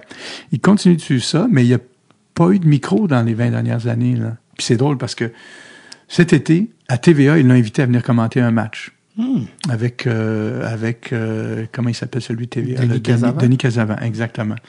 Et c'était c'était merveilleux, un, un beau, euh, une belle justice poétique parce que c'est Claude qui avait proposé le nom de Denis Casavant comme, euh, comme euh, euh, commentateur, excuse-moi, descripteur à TQS ou RDS. En tout cas, quand c'est, je sais pense, que- que- je pense que c'est RDS. Denis a été RDS longtemps avec Oui, Roger. c'est ça. Ouais. Après, il est passé à TVA, mais il était, c'est ça. Donc, euh, grave, un retour. Oui, il est excellent, très professionnel, très sérieux. Mais Claude l'apprécie beaucoup. Mm. Alors, euh, mais lui, il n'a pas eu de micro depuis 20 ans. Je sais pas parce qu'il voulait pas, mais il y avait toutes les chaises étaient occupées. Tu sais, il était, il était euh, dans les dernières années des expos, il était sur le terrain avec euh, comme instructeur. Il pendant les trois dernières années là. Et puis, ben pendant ce temps-là, toute la chaise musicale s'installait pour des commentateurs, tu sais, euh, euh, qui, qui ont, puis après, il n'y avait plus d'expo. Alors, tu sais, il y avait très peu de jobs, de, tu sais, et il s'est retrouvé un peu sur la touche. Fait que de voir tous ces gens-là réunis, euh, qui, euh, au lancement, ça a été un beau moment vraiment là, euh, extraordinaire. T'as fait combien d'heures d'entrevue avec lui pour arriver au livre? Ah, des fois, j'essaie de pas trop penser à ça parce que je me dis je devais pas être si bien organisé que ça parce que des fois, j'y reposais la même question. Tu sais, Claude, quand tu m'as parlé de ça, euh, tu m'as dit ça, mais euh, donne-moi un peu plus de détails sur Mm. cette affaire. Des fois, je revenais, je revenais. Ouais. Fait qu'on a fait beaucoup, beaucoup de séances et surtout des séances très longues. Des fois, même, on n'arrêtait même pas pour dîner. Puis je disais, ben, veux-tu qu'on s'arrête pour dîner? Non, non. Es-tu fatigué? Il me regardait, es-tu fatigué, le petit jeune? euh, non, non, je suis pas fatigué. J'étais un peu, je- mais lui, là, droit comme une, bah, non, je te dis, une génétique exceptionnelle. Fait qu'il était prêt à continuer. Euh, Ça, Toujours ça intéressant. sur- oh, écoute, c'est gênant de le dire, là, tu. Non, non, écoute. c'est- pas grave, c'était pas Mini, pour cassette. Mini cassette. Parce que j'ai, j'ai bien sûr un petit enregistreur Ouais. comme ça, mais, mais je, je suis paranoïa avec la, cette technologie-là. J'ai peur de rien enregistrer. J'ai peur d'effacer par-dessus. J'ai peur de tout. Alors, quand j'avais mes petites cassettes, je savais que c'était là, physiquement, c'était là. Alors, on a fait ça comme ça. Fait ça, que tu le donnais à quelqu'un? Je l'ai donné à quelqu'un qui a eu la gentillesse de tout retranscrire ça avec, euh, avec le concours de l'éditeur. Parce que là, je pouvais pas faire ça. Là. Ça aurait été, euh, mais la non. personne a été extraordinaire. Il allait des fois vérifier les noms, des fois vérifier même l'orthographe d'un nom. Euh, C'était un maniaque de baseball, de sport, la personne qui a fait ça. Il faut, pratiquement. Et ah oui, c'est ça. Écoute, euh, euh, extraordinaire. Euh, euh, Pierre Lagacé, son nom. Et euh, La portion moine du travail. oui, la portion moine du travail, Ouais. Qui devient donné trop lourde. Je l'avais fait pour les livres sur les expos, ça. J'avais moi-même God. retranscrit tout ça. Puis là, j'ai fait ça. J'aurais pas le temps. J'ai pas le temps Non. parce qu'il faut, faut que je fasse ça. Alors, l'éditeur. C'est- Ça se peut que t'aies pas le goût aussi, là. C'est quand Non, c'est ça, c'est ça. parce qu'il faut que t'écrives C'est fastidieux, ouais, c'est ça. Moi, faut que je pense à la structure du Mhm. livre, tout ça. Fait que, en tout cas, C'est quoi qui est le plus difficile comme parce qu'il faut que tu fasses des choix quand Oui. tu fais un livre. Oui. Ben, quand, Oui. dans n'importe quelle création, il faut que tu fasses des choix. Qu'est-ce que tu as trouvé le plus difficile comme choix à faire dans ou en tout cas les choix que tu as fait pour ce livre-là? Ben, c'est sûr qu'il y a des, des choses, des fois, qui, euh, tu dis, ah, c'est tellement le fun comme anecdote, mais ça me sort du fil un peu, tu sais, ça me sort du fil narratif. Donc, euh, je peux pas avoir un livre de 500 pages. C'est pas, tu sais, c'est pas digeste pour les gens qui vont, qui vont le prendre. Les gens aiment un livre qui est assez consistant, mais pas une bible, pas, pas, tu sais, quelque chose de trop lourd. Des fois, tu as des, des biographies, c'est sur deux tomes, tu sais, puis chaque tome a 500, tu sais, c'est- vraiment, je l'ai fait avec les expos, là, Mhm. tu sais, avec les livres sur les expos, c'est à 1000 200, 1300 pages, les deux tomes ensemble, c'est avec Jacques Doucet. Mais là, je voulais pas ça. Donc, il fallait faire des choix. Des fois, il y a des choses que Claude me disait qui étaient vraiment savoureuses. Et, mais il disait, ah, on peut pas vraiment mettre ça parce que, tu sais, Mhm. ça pourrait... Puis, je comprends ça aussi, tu sais, c'était Eh pas oui. une question, tu sais, on faisait pas le livre de Pierre, euh, comment il s'appelle, Pierre Gervais, là, tu sais. Oui. Tu sais, on faisait pas Eh, ça, là, non plus. C'est ça, c'est ça. C'est pas le. Mais par contre, il, il a dit les choses telles qu'elles étaient. Il, il a pas ménagé euh, Gene Mock, tu sais, le gérant qui, qui, qui, qui était. Parce que ça a un impact sur l'histoire, tu sais, ça a un impact sur sa carrière. Donc euh, ça, il l'a fait. Euh, des fois, si on lit entre les lignes, on voit aussi certaines choses. Mais euh, non, ça, en fait, c'était moi, le, le- je je voulais juste protéger le, le, le thème dominant du livre. Tu sais, ça aurait pu s'appeler Seul sur ma chaloupe aussi. Il y a un, il y a un chapitre qui s'appelle comme ça, tu sais. Parce que les, anciens joueurs des Canadiens, comme Jean Béliveau puis Maurice Richard, ont dit à Claude Raymond, puis l'ont dit même pas juste à lui, mais à d'autres qui étaient là, puis qui me l'ont dit, qui ont dit à Claude Raymond, ce que tu as fait au baseball majeur, c'est bien plus la- prestigieux ou fort que ce que nous, on a réussi à faire dans la Ligue nationale. Parce que nous autres, on compétitionnait contre d'autres Canadiens, tu sais. Toi, tu étais là contre- avec les trois Amériques, tu sais. Tu étais là avec, euh, euh, euh, les, joueurs de partout dans le monde, tu sais. Et comme petit Québécois francophone, à peu près le seul de ta gang, tu sais, il y avait Ron Piché, il y avait, à un moment donné, Ray Davio, il y en a eu d'autres, mais tu sais, c'était, lui, en fait, qui a eu le plus, tu sais, il a joué pendant 12 ans dans les majeurs, puis dans la préface, je le, mentionne dans l'introduction, tu sais, se rendre dans les majeurs, c'est dur. hein. Rester une journée même, c'est dur. Il y a peut- peut-être 20 000, dans toute l'histoire du baseball majeur, il y a 20 000, peut-être plus maintenant, là, un petit peu plus que 20 000 joueurs qui se sont rendus là. Sur les 20 000, des gens qui ont, des joueurs qui ont joué pendant plus de 10 ans, c'est 10% Donc, c'est 2000. 2000 joueurs dans toute l'histoire du baseball majeur qui ont, qui ont toffé 10 ans dans les ligues majeures. Puis Claude Raymond est un de ceux-là. Alors, tu sais, que C'est fou. c'est fou. Ouais. Puis c'est sûr que tu demandes euh, au- au- au- à quelqu'un dans la rue, tu sais, qui est Jean Béliveau, qui est Maurice Richard, qui est Guy Lafleur, tout le monde, on les connaît, là, tu sais, on les a vus, on les... Claude Raymond, il jouait aux États-Unis. Euh, il fallait avoir, tu sais, peut-être pour le voir, il fallait jou- jouer, voir Game of the Week, tu sais, puis c'était une fois par semaine. Les journaux en parlaient à peu près pas. Euh, comme il dit, jamais qu'il dépêchait des gens, tu sais, euh, quand euh, euh, Duvernay Tardif a joué, là, il y avait toujours des gens qui qu'on dépêchait là-bas pour suivre les matchs, puis parler Ouais. avec Laurent, puis on sait c'est qui, puis tout ça. Mais Claude Raymond, c'était- il était seul dans sa chaloupe, puis Mhm. seul de son bar. Donc ça, je il y a quelque chose de, de- que je trouve émouvant là-dedans et qui, évidemment, qui vient avec une résilience à tout casser et que tout ça n'était pas... J'avais l'impression qu'il fallait que la, la mission que je m'étais donnée, c'est de dire, regarde, ça a existé, c'est là. Euh, c'est oui, c'est raconté par lui, mais c'est corroboré par le reste aussi, par l'histoire, par euh, euh, toutes les traces de ses performances existent partout là. Je veux dire, euh, Puis, tu sais, j'allais te demander, mais tu l'as déjà fait de, de, de le présenter un peu aux gens de ma génération qui l'auraient pas connu, puis même à des gens plus plus vieux qui aussi qui l'ont pas nécessairement connu comme pour les raisons que tu viens de nommer, mais il était bon aussi. oui, il était ça bon aussi. T'as nommé Oui. toutes ces affaires-là, mais Oui, oui, il, il a, il a- il a été sur euh, il a été sur l'équipe d'étoiles de 66 pour les Astros Exactement. quand même, tu sais, je veux dire, il a été au All-Star Game, il a pas- Oui. tu justement, quand tu Il a fallu on- y aller une deuxième fois en Ah 70 avec les expos. Ça a passé à ça. Ah oui, hein? Ouais, ça a vraiment passé proche qu'il y ait une deuxième fois parce qu'il y avait une saison du tonnerre à Montréal, Hmm. extraordinaire.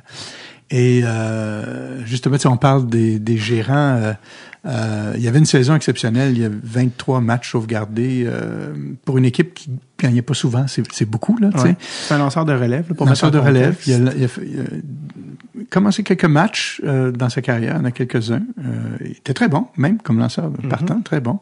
Mais on n'avait pas tendance à mettre des joueurs de son gabarit comme lanceur, des, des joueurs plus plus petits, tu sais, moins Mhm. moins euh, moins grands. On, on, les, on avait été en relève ces gars-là, là, tu sais, Roy Face, puis euh, euh, Pat, Pat Jarvis, d'autres gars comme ça, c'était on les met, on les mettait en relève.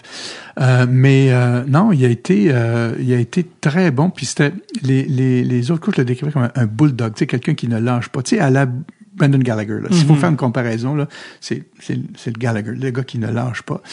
Puis il y a une scène dans, dans le livre où il affronte Willie Mays, Qui est une légende. qui est une légende. Il y en a qui disent que c'est le meilleur joueur de l'histoire du baseball. Et est un Willie Mays en- encore au top de sa de son de Sa forme. sa merveillosité, Ah ouais. si je peux me permettre ce mot-là.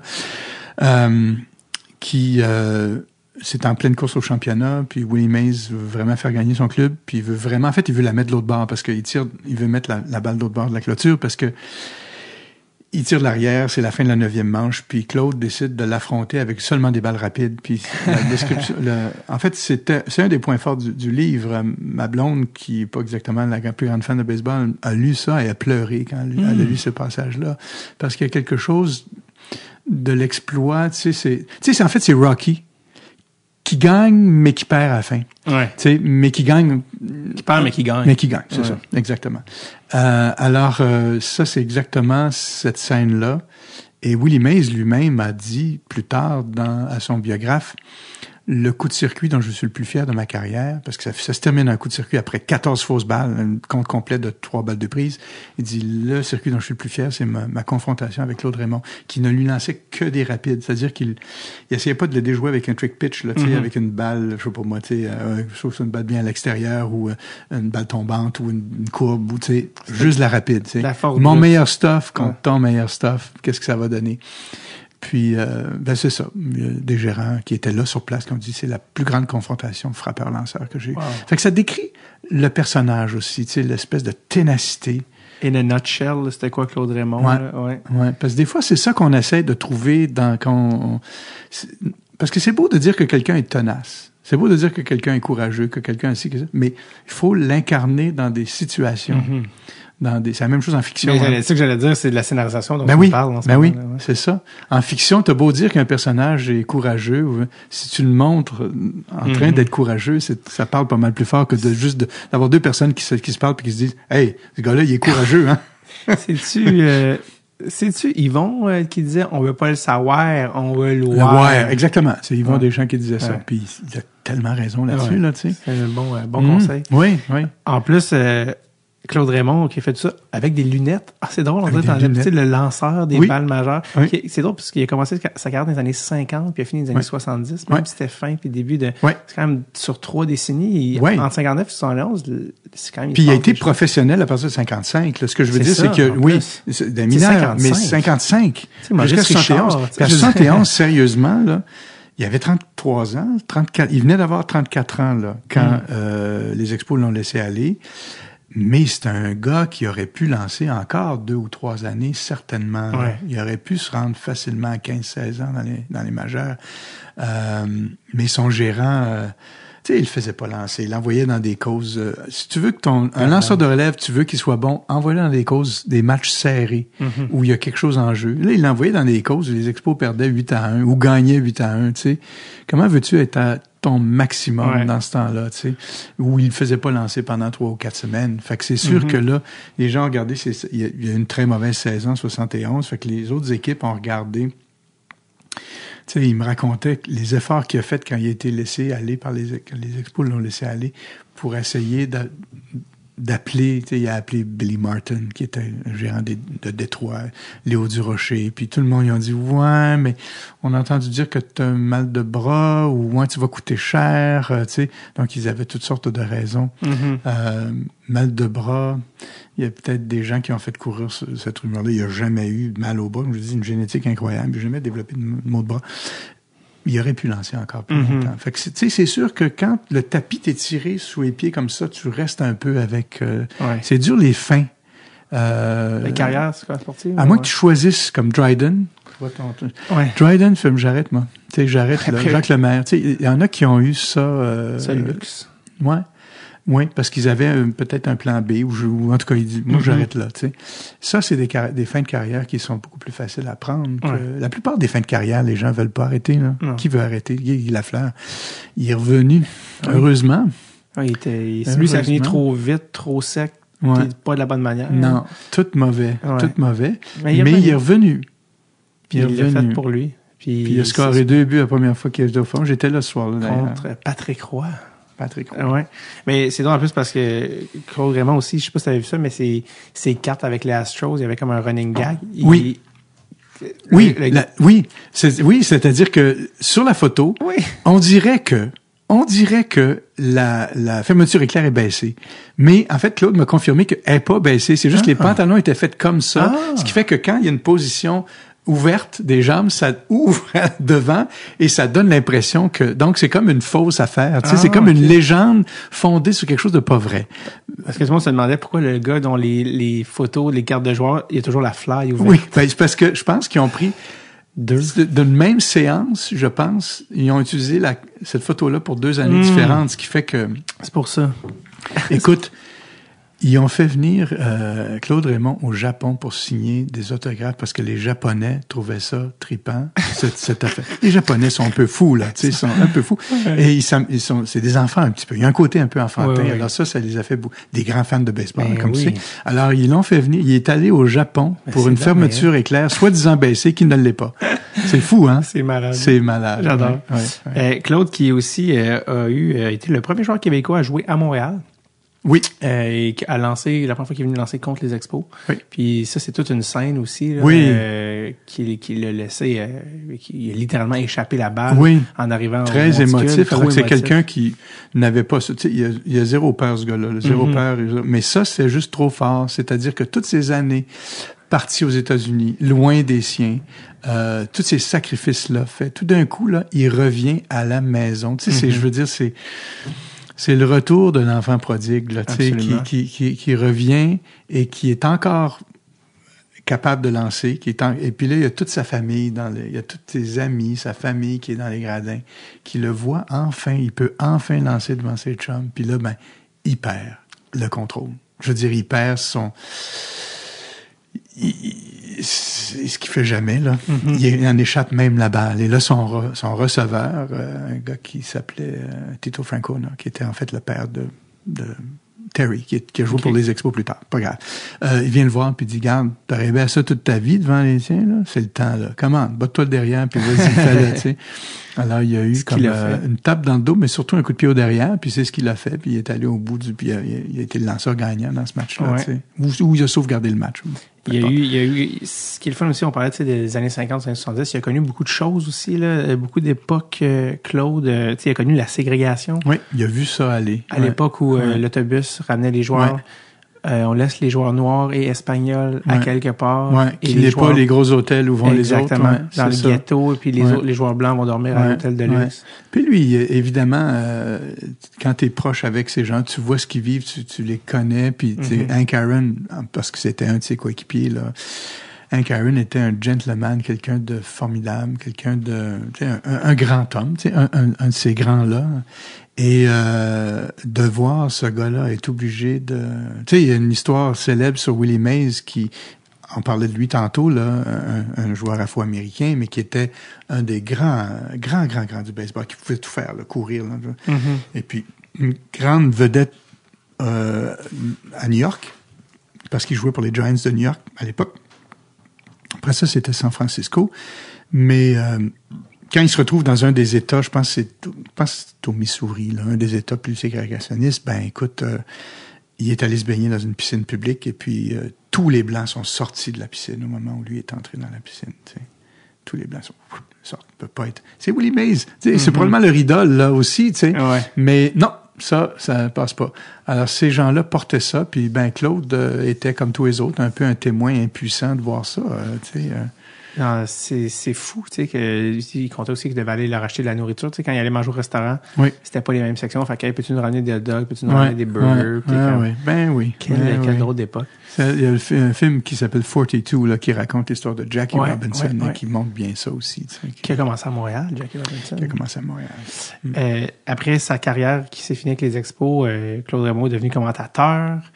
Euh, il a été longtemps et il est devenu roving coach là, Oui. euh, pour euh, qui est comme un je sais pas comment on le traduit euh, instructeur. Ben, euh, c'est un peu, c'est un- instructeur, euh, il appelle ça instructeur de banc.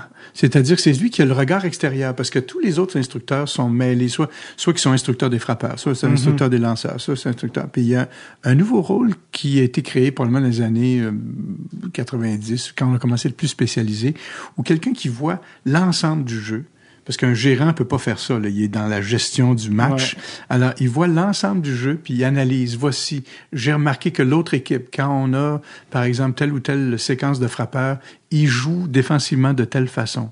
Comment est-ce qu'on peut contrer ça? Donc, cette espèce de vue d'ensemble. Puis lui, avec son expérience, évidemment, comme joueur, mais aussi comme commentateur, où il a pu analyser le jeu. Il en parle aussi. C'est incroyable comment tu vois le jeu différemment quand tu changes de chaise, tu sais. Ouais. Puis lui, comme j'ai dit tantôt, observateur, grand observateur, il a vu ça aller, tu sais.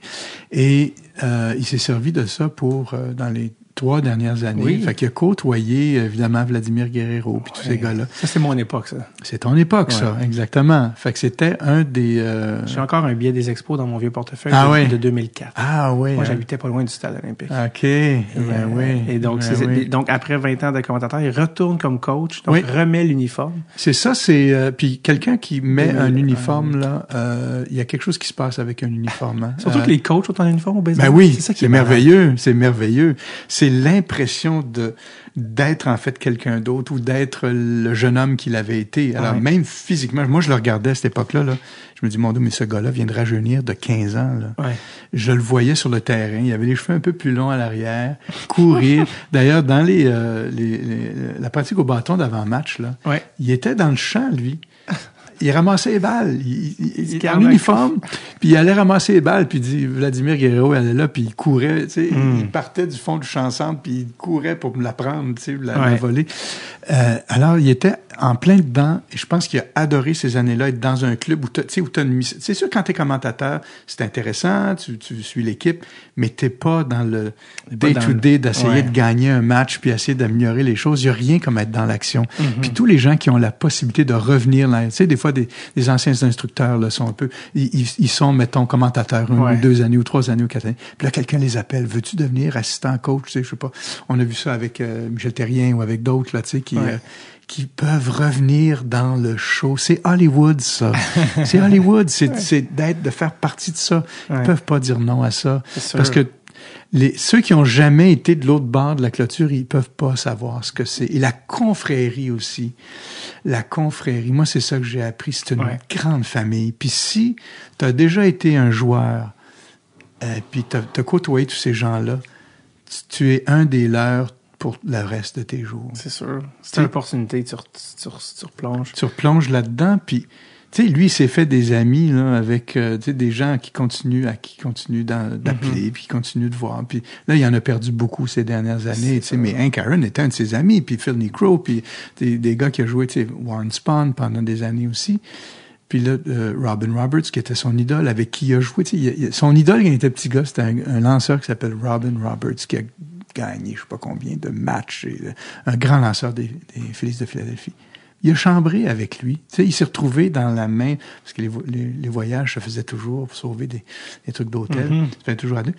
Il a chambré avec lui. Fait que, tu sais, il a réalisé tellement de rêves, tu sais. euh, ce- puis ce qui ressort beaucoup, c'est la gratitude aussi qu'il a par rapport à tout ça, parce que il a réussi à faire ce que la plupart des gens font juste rêver d'avoir. sais.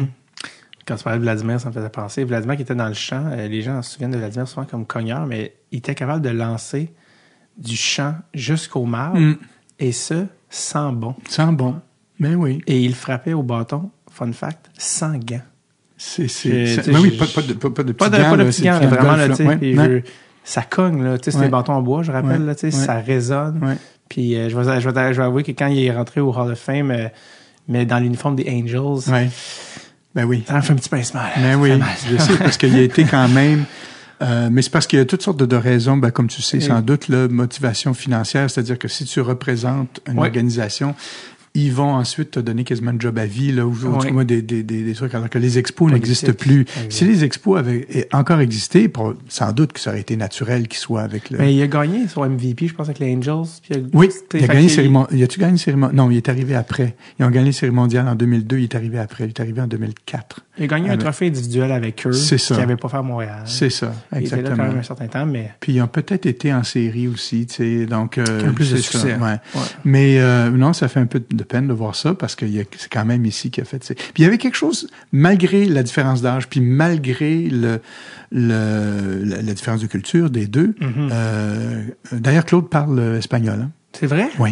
Ah, Ouais. ben, en même temps, quel outil formidable si tu joues au baseball. Ben oui. Ben, il a joué, il a joué dans la Ligue d'hiver. Fait que il- lui apprenait. Tu sais, c'est un curieux, là, comme je Ouais, te dis. ouais. Puis un surdoué. Donc, il parle espagnol. Il peut jaser avec lui. Mais le, le- non, le- ce que j'allais dire, le point commun entre les deux, c'est qu'ils sont, ils ont appris leur, leur art dans des, con- dans des conditions absolument déplorables. là, Euh, Vladimir sur des terrains de, de terre, euh, Ouais, ouais. euh, en République dominicaine. ouais. Euh, euh, et puis euh, des souliers tout croche, euh, euh, des bâtons tout croche, des gants tout croche. Claude est arrivé au son premier camp d'entraînement, il avait un gant à trois doigts. Euh, il raconte ça. Quand il arrive aux États-Unis, il y a des... Je veux dire, c'est incroyable quand tu y penses. Il n'y a jamais eu de, de formation comme telle. Il a appris en observant, en étant juste meilleur, en jouant avec des plus vieux tout le temps. Euh, toute la, le, toute la, la- le passage là, de ses débuts à 5 ans, là, quand il commence à jouer à ça, jusqu'à ce qu'il se retrouve à Waycross, juste ça, c'est un film. Pour Ouais. vrai, c'est un film. Il faudrait qu'il se fasse d'ailleurs. Mais Tu vas l'écrire. et, ben, je sais pas qui va le faire, mais juste ça, se rendre au majeur. Moi, le film, il finirait là, là, Mhm. quand il lance pour la première fois au Ouais. Brick Stadium à Détroit, où il se retrouve pour la première fois dans un stade de- de- des Ligues majeures en 1959. Mais tout son parcours de tout ça, c'est un, c'est un conte de fées total. Et Vladimir vient de la même place, d'une Mhm. certaine façon. Alors, c'est sûr que lui pouvait connecter, comprendre ce que, d'où il partait, tu sais. C'est drôle qu'il parle espagnol parce que ça, Oui. c'est hot. D'ailleurs, où est né Vladimir Guerrero Jr. à Montréal? À Montréal, À Montréal. exactement, c'est ça. ouais. Par- parlant de Cooperstown, tu as aussi écrit un livre il y a quelques années sur Jacques Doucet, qui Oui. était le commentateur des expos pour Oui. toute la durée de l'existence des expos. Oui, je- Euh, en fait, il a manqué pratique. des trois premières saisons. Il Ah. était journaliste à la presse Ah, à ce ok. moment-là. Mais, mais il faisait un peu, il en faisait un petit peu. Des fois, il remplaçait quelqu'un. Ouais, à radio. Puis euh, il a pris goût à ça, à ça assez rapidement. Oui, il a fait les 33 dernières années. Ouais. Il y a, le livre a paru en 2014, puis euh, on parlait de Cooperstown. Il y a eu un mouvement tu sais, pour essayer d'introniser Ouais. au Temple de la Renommée euh, Jacques Doucet. Il a été finaliste cinq fois à date. Euh, plusieurs disent que s'il était américain, il y serait déjà. euh, Absolument. Sans aucun doute. Est-ce que un oui bon d'une part tu y crois puis part euh, de- d'autre part euh, est-ce que c'était la motivation derrière l'écriture du livre pourquoi ou c'était plus Non, non, c'est que quand on faisait les livres sur l'histoire des expos, euh, je te dirais que Jacques me racontait beaucoup d'histoires qui appartenaient à son travail, tu sais, quand Mhm. même, tu sais, ce qu'il faisait, puis puis je me dis mais on peut pas faire rentrer ça dans la trame narrative de, de l'histoire des expos parce que là ça devient tu fais quoi là? Tu tu mets des tu mets des apartés ou c'est au- t'écris Ouais, au jeu, là, je ça, ça brise le flot de l'affaire. Fait que j'ai proposé à Jacques, j'ai dit, écoute, pas que je me cherche du travail, mais on pourrait en faire un autre. On le met à part. Tout ce que tu me racontes, je mets ça à part. Puis on va faire un livre sur tes histoires à toi, puis ton, ton parcours aussi de journaliste et tout ça. Fait qu'il dit, OK, ben oui, faisons ça. Fait que c'est- fois c'est- c'est ce euh, qu'on a pendant fait. qu'il est en vie tu sais ouais, c'est ça. Exactement. Alors euh, là, on a, on a fait ça. Et puis, euh, évidemment, c'est aussi un petit peu toute l'histoire euh, de comment on faisait, euh, comment les journaux se faisaient, comment le sport était, euh, comment on parlait du sport à l'époque, comment, écoute, lui, allait chercher des des articles de journaux, il découpait ça dans ouais, les jeux. On est dans une autre, c'est- l'âge de pierre, là. Donc, tout ça, c'était, je pense, c'était euh, le fun. Et puis, euh, ben, là, bon, pourquoi, parce que tu évoques ça, pourquoi il n'est pas au temple de la renommée? Mhm. Moi, je pense qu'il y a deux choses. Un, c'est que les Américains, comme ben des gens, comme, euh, ethnocentristes, je veux dire, on, on parle des nôtres, on parle de ceux Ouais. qu'on connaît, on parle de ceux qu'on voit. On a une mémoire de poisson rouge. On- ceux qui sont devant nous, on y pense. Ceux qui sont pas là, on y pense jamais. Et d'autre part, je pense que Jacques a jamais été quelqu'un qui euh, pensait à ces choses-là, qui se faisait, euh, qui faisait sa propre promotion, un peu comme Claude. D'ailleurs, les deux avaient, les- avaient quelque chose de très semblable. Ils Le préparaient Français. matchs dans leur coin, regardaient leurs statistiques, et allaient voir leurs trucs, ils se parlaient entre eux. Ils allaient pas sur la galerie de la presse rencontrer tout le monde, Mm. serrer des mains, euh, comme d'autres ont plus de talent pour faire ça. Pas, pas des ça. gars, pas des gars de PR Non, pas des gars de PR, ni un ni l'autre. Ce qui fait que moi, et moi, il y a quelque chose là-dedans qui me touche. Quand des gens sont très sérieux, très professionnels, font leur job, puis s'ils sont reconnus, tant mieux. S'ils sont pas, ben c'est, c'est qu'est-ce que tu veux, le monde n'est pas juste, c'est comme ça. Mais s'ils le sont, tant mieux parce qu'ils ont travaillé fort pour ça. Moi, j'ai vu Jacques Doucet se préparer, là, David, pour un match de la Canam, OK? De la Canam, tu sais, un match de saison régulière, de la Québec. capitale de Québec. Aujourd'hui, c'est la Ligue Frontier. Je l'ai vu se préparer avec la même diligence qu'il le faisait certainement pour les ligues majeures. Il allait voir sur les sites américains qui était ce gars-là, d'où il venait, est-ce qu'il avait déjà été sous contrat, est-ce qu'il a déjà été repêché par... euh, Donc, lui, là, quand il arrivait en onde, là, que ce soit un match de... de- donc ça, c'est, c'est une ligue mineure, mais de, de- de- je, je dirais c'est une ligue professionnelle. C'est pas semi-professionnel, c'est professionnel, mais c'est sûr que ça n'a pas, bien sûr, tout le rayonnement des ligues majeures. Mais il préparait avec la même, le même sérieux, la même diligence. Puis je me souviens, pour un été sans point ni coup sûr, on avait une scène que- où, je voulais qu'il fasse une figuration de- dans le film. Mmh, bonne idée Puis euh, avec Claude Raymond, qui soit comme deux parents d'un gradin qui commentent, ce qui se passe sur le terrain, mais c'est les deux commentateurs, qui ont travaillé ensemble. Puis euh, le jour du tournage, malheureusement, on n'a pas pu euh, pas pu tourner. Ce qui fait que ça, la, jour- cette journée de tournage-là, où Jacques devait figurer, a été déplacée deux semaines après. Le Jacques, il dit, ben, je pourrais pas être là parce qu'il y a un match de la Canam que je commande cette journée-là. Hmm. Puis là, ben, moi, j'ai, évidemment, j'ai sorti les violons. Oui, mais Jacques, c'est un long métrage, ça va rester. Là, c'est un match, tu peux peut-être te faire remplacer. Non. Impossible. Or, les, les dieux du baseball ont été pour nous, puisque de toute façon, cette journée prévue pour la reprise de cette scène-là a été changée encore une fois Oh! à une date où il était libre. Yes! Alors, il est dans le film. Et est-ce que Claude aussi était là? Oui, les deux Wow. sont là, un à côté de l'autre, comme deux parents, deux grands-parents qui viennent voir, tu sais. Mais euh, puis il y a plein de clins d'œil là-dedans. Il y, a, il y a Roger Brulotte qui est là, puis Mark Griffin qui est là, Mm. puis Denis Boucher qui est là. Tu sais, on a essayé de mettre un peu de figuration de gens Ouais. pour un clin d'œil pour des gens de baseball du Québec, là, parce que c'était un peu comme le deuil d'après les expos. Là. Ouais. Le film s'est tourné en 2007, les expos partent en 2004. Ouais. Moi, je voulais ça, euh, mais tu vois, c'est ça, son professionnalisme à Doucet là Puis aussi. une humilité hein, dans, Ben oui. dans les gars. Oui. D'ailleurs, euh, fun fact sur les euh, Capitales de Québec, le fils de quel grand joueur de hockey a joué pour les Capitales de Québec? Ah, écoute ben. Je dis euh, grand, mais c'est un euphémisme. là. Ouais, ouais, ouais. Attends un petit peu. Que joué le fils d'un des grands joueurs du. De l'histoire de la nationale de hockey. Ah, ben oui. Le fils de, de, de Gretzky. Oui, exactement. Ouais. Qui a été Mais pas longtemps, hein. Il est Pas vu. très longtemps. Il était repêché dans la Ligue majeure. Il s'est ramassé à la capitale. Puis je sais que Wayne Gretzky était à l'assistant des matchs, genre à Trois-Rivières ou je sais pas trop quoi. C'est très Puis drôle. que man- du moment qu'il arrivait, ben, c'était une La- séance d'autographe. personne n'a regardé le match. Et c'est une Ouais. séance d'autographe. Puis à un point, à un moment donné, pendant qu'il signait des autographes, il a manqué un coup de circuit, je pense, de Non. son fils. Ouais, ah, parce non, que c'était comme. Ah non, c'est c'est fou. Mais Tyler, hein, je pense? Je pense que c'est Ty, Ty. Oui, comme Ty Cobb. Exact. Puis je sais parce que c'est ça. le, le, le sport, euh, le préféré de Wayne Gretzky était le baseball. baseball. Son coup de cœur, son sport, le sport Ouais. de son cœur était le baseball, il l'a toujours Ouais, dit. ouais. Puis l'été, il voulait rien savoir du hockey. Ah. Puis euh, il y a pas mal qui était évidemment pas mauvais au baseball.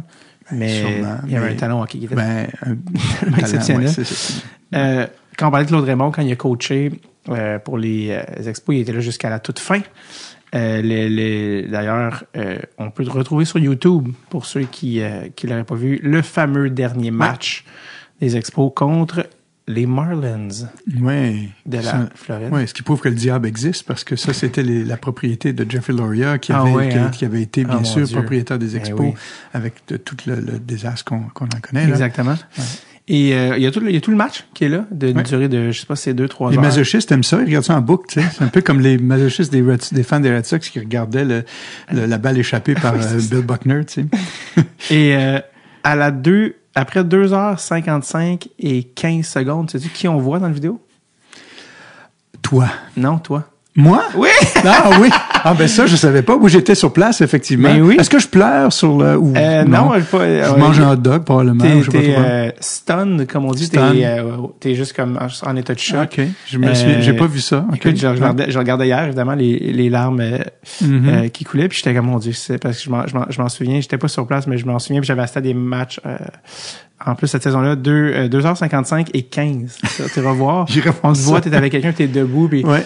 Et Claude est sur le terrain. Oui. Il a parlé en français. Merci aux gens. Oui. Euh, ça, tous les joueurs viennent saluer. C'est très, c'est très comme, c'est très euh, humble et très non pratiqué. Oui. C'est comme, hey, c'était le dernier match des. Expos. Ouais. Euh, et ça s'est fini. Euh, le dernier match des Expos, en tout cas, à Montréal. Je pense que le dernier était à, à l'étranger. Exactement, c'est ça. Euh, donc, euh, tu voir sur le Mais ce qui, vidéo, est, ce qui est très drôle aussi avec ce qui a suivi, c'est que c'est que quand tout le monde était, la part des, spectateurs étaient partis, là, Mhm. parce que euh, lui, il restait un, un, un uniforme, puis il a, il a Oui. tenu à lancer la dernière balle. Oui. Donc c'est présenté au monticule, il a demandé à un journaliste de s'asseoir au marbre, puis il a lancé la dernière balle dans l'uniforme des expos Ouais. au, au- au stade. Et il est reparti chez lui avec l'uniforme sur le dos. Parce que normalement, tu remets les uniformes, là, tu sais. tu- Mhm. Ouais. Puis il a dit, il s'est dit, non, moi, si je laisse l'uniforme là, je le reverrai plus jamais non, parce qu'ils vont, tu sais, je sais pas trop ce qu'ils vont faire avec, là. Fait que, moi, ça, peut-être euh, dans une, un, un camp ou je sais pas trop quoi. Je, je repars avec, là, sa femme, euh, Rita, dit, ben là, Claude, tu veux pas conduire ton auto, euh, tu sais, Oui. avec ça, t'as coup que tu te fais arrêter par la police pour quelques raisons, tu vas être en uniforme. Ben, me ferait arrêter par la police, Ben uniforme. C'est pas plus grave que ça. Hey. Fait qu'il est parti avec son uniforme. On n'enlève pas l'uniforme d'un, joueur comme ça, d'un athlète comme ça. J'aurais fait la même chose. Ben Euh, oui. En plus, il, tu le vois, tu sais, il veut pas quitter le terrain quand ça finit. Non. Il, il va sur le monticule, les pieds tiennent. Je peux pas croire, Ouais. je peux pas croire. Puis il lance Ouais. le C'est, ça pourrait pas être plus parfait que C'est parfait. lui qui lance le, dernier. euh, euh, on, on arrive à la fin, mais parlant des expos, on parle du départ, le fameux retour des expos auquel, euh, duquel on a parlé. On a cru dans- un petit peu, ouais. Ouais, il y, a eu des, il y a eu des moments. Où est-ce que, où est-ce qu'on en est? Est-ce que tu y crois? Est-ce que, Euh, bon, des accidents arrivent toujours, mais disons qu'il n'y a pas grand-chose là qui me laisse supposer, parce que la personne qui voulait faire ça, qui voulait ramener ça, c'était bien sûr Stephen Bronfman, Ouais. parce qu'il y avait un, un attachement affectif à ça. Et même lui euh, n'arrivait pas à, en tout cas, colliger suffisamment de, monter un, faire un montage financier assez solide pour avoir une équipe à temps plein. Donc, il fallait Mhm. qu'on ait une, une équipe partagée à temps plein, c'est pas possible. La construction d'un stade, ah, la construction d'un stade à Montréal, imagine la levée de bouclier si des gens commençaient à, à- à parler de ça puis à dire, mais là, ça va être, c'est sûr qu'il va y avoir des fonds publics, ça se ça pourra pas être juste dans le Mhm. privé parce que la richesse ici, elle est plus publique que, que privée, bien sûr. Et imagine la levée de bouclier, euh, les peut-être, euh, en tout cas, je, je vois pas comment Ouais. un gouvernement aurait pu. Il y avait déjà peut-être des gens qui, tu sais, dans les différents paliers, là, au, fédéral puis au provincial, qui ont dit peut-être qu'on pourrait discuter, tu sais, pour des formules, mais je pense que tout ça, c'est avéré, c'est tombé. Euh, Bon, non, on verra pas ça. Ça coûte trop cher. Et de toute façon, c'est un, un sport qui s'étire sur beaucoup trop de matchs, donc 81 matchs locaux Ouais. qui peut payer. Puis là, c'est plus 20 dollars comme à l'époque.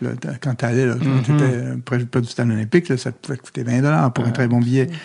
Là, c'est pour un très bon billet, ça va être 150 dollars. Il n'y a, il y a pas cet argent-là ici. Ouais. Et, euh, et 81 matchs, qui va, qui va prendre des billets de saison puis aller voir 80 matchs? Les, les gens ont plus ce rapport-là autant.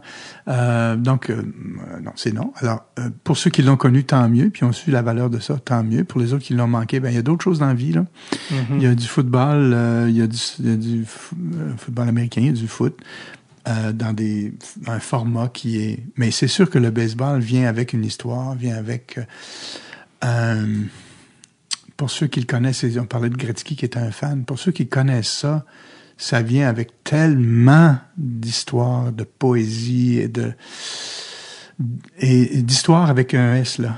Euh, Mhm. tu sais des personnages c'est des personnages. Il y a beaucoup plus de personnages dans ce sport là que dans tous les autres sports euh, euh, amalgamés. Donc c'est non non on n'aura pas cette beauté là On l'a vécu. on l'a on l'a Je vais juste une, une larme et hop, on enchaîne. Oui. Euh, on arrive à la fin. Euh, Marc, on a parlé de tous ces projets qui font vibrer ton cœur dans tous les, les- les formats différents. Quel est le prochain? euh, Ah, ben, encore la télé, j'aimerais. Ben, d'abord, j'ai un deuxième film d'animation qui est en écriture en ce moment, qui est la suite un peu de Félix et le Trésor de Morga. On reprend Ça, les mêmes personnages. On prend les mêmes personnages, on leur fait vivre autre chose, qui porte plus sur euh, euh, des grands, des grandes pertes euh, d'amitié qu'on vit parfois par orgueil. Euh, alors, j'aime ça des sujets qui sont plus adultes dans Ouais. les films pour, pour, parce que je pense que les jeunes aussi vivent des, des chagrins d'amitié très jeunes et des fois ça, ça leur suit toute leur vie. Tu sais. Alors ça c'est ça. Puis ensuite un autre un projet de série télé aussi qui serait pas aussi volumineux qu'une annuelle de 24 épisodes par année, mais qui serait un format un peu plus gérable pour l'auteur, mais quelque chose qui me qui me parle, qui me me, me dit aussi sur euh, ça porte autour un peu, euh, si tu veux, de- du troisième acte d'une personne et des choses qu'il faut régler avant de pouvoir euh, partir définitivement. Qu'est-ce qui reste à régler? Est-ce que ça part d'une vérité autobiographique? Oh, plus ou moins, un peu, toujours un peu, mais pas, tu sais, c'est pas, euh, c'est pas, c'est ça, c'est pas ça.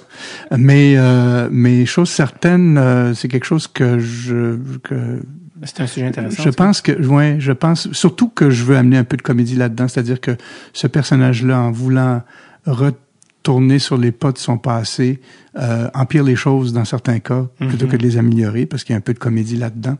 Ça, il y a quelque chose que je trouve amusant. Des fois, il faut juste laisser les choses aller, Mhm. n'est-ce pas, pas essayer toujours de. Est-ce que c'est facile? réparer. Pas nécessaire? Pas nécessairement, non, c'est ça. Tu as euh, vu le film euh, qui est sorti cette année, parce que tu parles de notion de temps puis de passé. Tu sais, il y a un film que j'ai vu cette année que j'ai beaucoup aimé, un film canadien qui s'appelle Past Lives. Non, j'ai pas vu Non? ça. Une- Non, d'une réalisatrice euh, et qui l'a écrit également, là, canadienne, qui Ok. est d'origine coréenne. Ok, elle, dans le fond, est partie, est arrivée de la Corée à Toronto à 12 ans. ok. Puis dans le fond, c'est le film, c'est elle à 12 ans qui part puis qui quitte justement un ami, tu sais, qui est un peu son chum, mais elle a, tu sais, elle a 11-12 ans, tu sais, c'est son, son meilleur ami. Puis elle s'en vient au Canada, puis 12 ans après, ils sont rendus à 24, puis là, avec les Facebook, ils se parlent pour la première fois. Oui. Puis après ça, ils arrêtent de se parler, ils se reparlent 12 ans plus tard à 35. Et c'est, pour ça que ça s'appelle Past Lives. Toutes les vies Oui. qu'on a dans une vie Oui. et la connexion Ouais. ou lack thereof entre ces Ouais. vies-là. Ouais. Ouais. Bref, ça touche à, ça me fait penser à ça, mais c'est un film que j'ai beaucoup, beaucoup aimé. S'il y en a qui ont la chance de le voir. C'est qui- plate que ce- ces films-là viennent pas ici ou viennent si On- peu, tu sais. ils sont au je sais qu'il est au moderne en ce OK, moment. Il est OK. encore en salle. Ah bon, OK. Moi, Past Lives. Past Lives euh, d'une réalisatrice canadienne d'origine coréenne euh, qui, qui, qui a, qui a une belle vie en festival puis tout ça donc euh. Wow. puis que, que pas autant d'attention que j'aimerais mais qui, qui est excellent que j'ai vu à Calgary quand je suis allé voir mon frère personnellement mais euh, si vous avez la chance d'aller le voir c'est- on touche à ces thèmes-là les Ouais, relations ouais, l'amitié ouais. le temps Ah, ouais. C'est, fort ça. parce que tout le monde peut connecter à ça à différents de- degrés, différents niveaux. Puis euh, des films qui font que des, des histoires qui font qu'on on, on, on- on n'est pas tout à fait la même personne à la fin du Mhm. film. C'est rare. Moi, je dirais que c'est un sur un film sur 25 qui me fait ça, là, à peu près. Mais quand ça, ça fait ça, ça, ça la sortir Ça du frappe. stade comme on dit à sortir du stade, exactement. Puis Faire un un bon film? film, c'est un miracle. Faire un film, ben, complètement. Un bon film, c'est une équipe de championnat. Les étoiles se sont alignées à tellement de niveaux que c'est même pas concevable. C'est ça, c'est ça. Que quand tu as parlé de film d'animation, je me suis dit, faut pas, ça me faisait penser. Est-ce que faire un film, parce que j'ai déjà eu cette pensée-là, faire un film d'animation au Québec, euh, est-ce que c'est plus difficile, moins difficile, plus coûteux, moins coûteux que faire un film avec euh, des humains? Euh, c'est sûr que c'est très coûteux. C'est très, très coûteux. Oui. Par exemple, je pensais que, mettons, un incendie, tu sais, mettons que je Mhm. veux pas d'incendie dans mes affaires, mettons que un incendie ou une tempête, ah, c'est simple, on peut juste la dessiner. Non, de l'eau, c'est compliqué, du feu, c'est compliqué, Ah tout ouais? ça, c'est compliqué. Des personnages, c'est compliqué. On peut remettre autant de personnages qu'on veut, mais non, il faut les modéliser, il faut... Hmm. Donc, euh, non, c'est Est-ce pas... que c'est, quelle technique d'animation? C'est pas du c'est du, c'est du 3D, là. 3D, puis, euh, ouais, il y a un peu de stop motion, mais surtout du, du, du 3D. C'est ça. C'est, euh, écoute, c'est formidable. Mais c'est une autre écriture, c'est le fun. euh, j'adore ça. J'ai eu la chance de faire ça. C'est pas moi qui est arrivé avec ce projet-là. On m'a proposé un projet. Il y avait des personnages, mais pas d'histoire. Puis j'ai- inventé cette histoire-là. Donc, euh, que c'est là que tu arrives dans le processus. Ouais. Écoute, on arrive à la fin. On a commencé avec le cinéma. On Oui. était au baseball. Je trouve Oui. que ça finit bien, baseball, cinéma. Ben Tu m'avais Ben suggéré la dernière fois Durham, puis tantôt on parlait de cinéma puis de baseball. uh-huh. Euh, ça me fait penser au film. Tu connais sûrement Richard Linklater qui a fait euh, oui. les, les Before, qui a Oui. fait School of Rock pour, euh, pour certains dans un autre Oui. ordre mais qui est un excellent film. Et il a fait un film de baseball qui est la suite euh, spirituelle de Days and Confused. Que Days and Confused, ça se passe, c'est sorti en 93, mais ça se passe dans les années 70. C'est la dernière journée du secondaire. Ça met en vedette un Matthew McConaughey alors qu'il est inconnu. Oui, oui, oui, oui. Bon, un, un, Uh-huh. classique, un des films préférés à Quentin Tarantino. Puis il a fait la suite qui s'appelle Everybody Wants Some, OK. qui est sorti dans les années 2010-2016, je pense OK. qui est c'est la, un était la dernière journée de secondaire des années 70, l'autre est la première journée d'université des années 80. OK. Et tantôt, quand tu parlais de jusqu'à un moment, et là, ça finit, bien, dans le fond, le, le film finit quand l'école commence. Donc, c'est tout. Je comprends. le- mais c'est un joueur de baseball qui arrive à son université et là, qui va rencontrer les gars de baseball, donc dans la maison où les gars habitent. Et toute son arrivée, tout ça en 1980. Wow. Et, euh, mais à la Richard Linklater, c'est-à-dire très oui. tranche de vie. Tu, Ouais, ouais, puis ouais, ouais. tu passes d'un party à l'autre, tu changes d'identité parce que tu es à l'université, fait que tu cherches, essaies Ouais. toutes les, t'essayes Ouais. tous les personnages que tu peux C'est être. lui qui a fait Boyhood, non? Oui. Oui, c'est ça. Sur Ouais. 12 ans. Sur 12 ans. Exceptionnel. 2012, 2014. Extraordinaire. Si vous n'avez pas la chance d'avoir vu, Ouais. C'est comme 28 Up, là. Tu sais, il y avait eu ça, tu Oui, sais. euh, c'est- Seven Up. euh, Seven Up, puis là, je sais pas, ils, sont, ils ont ramassé. Ils ont ça- des- roule encore? C'est un documentaire. Ça roule encore. Oui, je sais pas si le réalisateur est toujours vivant, Non, mais. il est Ah mort. non, puis il continue avec les, les- c'est- ceux qui restent. À partir des années 60, je pense, en Angleterre, c'est, il, il, il avait fait une sélection de, de personnes Oui. à partir de, à partir de 7 ans, à chaque Ouais. 7 Et ans. C'est du docu, là. C'est Ouais, ça. c'est du docu. À chaque 7 Ouais. ans, il les retrouve. Ah, c'est fascinant. Et ça, ça roule depuis les années 60. Et j'ai je vérifie récemment, je me suis dit, mais il est encore en vie. Puis je pense qu'il est mort en 2021. Ouais. Fait qu'il est mort récemment. OK. Mais le projet est tellement ambitieux, tellement Ah, c'est incroyable. extraordinaire. je l'ai pas. Tu l'as regardé? Je l'ai pas encore regardé. Non. Pas les derniers. J'ai vu les premiers Ok, trucs, là, mais j'ai pas vu les derniers. Parce que là, ils sont rendus, euh, Ah oui, ben oui. je sais pas dans, dans- quel âge. Euh, donc euh, voilà, donc Everybody Wants Some de Richard Linklater. Sinon, euh, ça me faisait penser tantôt, je l'ai noté sur YouTube. Il y a un mini, euh, c'est un genre de mini documentaire d'animation avec la voix de Doc Ellis, qui est un ancien lanceur, qui raconte la foi Ça, c'est, écoute, c'est 3-4 minutes, là, allez voir ça, qui raconte la fois où il a lancé un no-hitter, un match parfait Oui, dans un état second. sur le LSD. SD, ouais. Il, était acc- il- il Exact. pensait pas qu'il jouait cette- ce match-là. Il a pris du LSD, ils ont fait, tu joues à soir. Ah, Non, non, non, non. Et il a lancé un no-hitter, qui est déjà, si t'arrives une fois dans ta carrière, un no-hitter, c'est un miracle. Il l'a fait sur le LSD. C'est tellement drôle, c'est tellement bien fait. Allez voir ça sur YouTube, euh, Doc Ellis, marqué Doc no-hitter, vous allez voir le petit film d'animation. Superbe. Allez voir ça. Sinon, t'avais-tu des, euh, t'avais-tu des trucs, euh, y avait-tu des films, tu voulais que je vois après?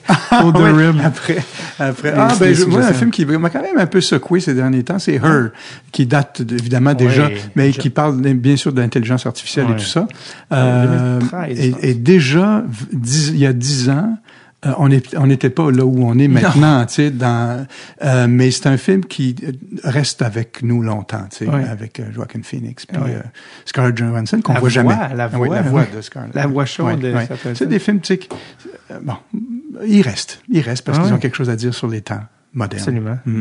Marc, ça a été un plaisir. Ben, un plaisir pour moi. Deuxième passage à Dread sur le tape. Oui, Merci vraiment. On espère qu'on a mis ça Dredd sur le tape, c'est ça oui? Ouais, mais Dread parce sur le, le ouais. tape, euh, d'habitude c'est sur la palette, mais là c'est le tape sur le bat de baseball aujourd'hui. Ouais, c'est ça, c'est Euh, pas avec ou sans gants, c'est à votre ouais. distance. Ouais. Euh, je rappelle que Frenchie, le surnom de Ouais. Claude Raymond, est disponible en librairie. Allez vous chercher ça pour découvrir euh, une partie en de... 2022, puis il roule encore. Absolument. Ouais. Merci, Marc. Merci, merci.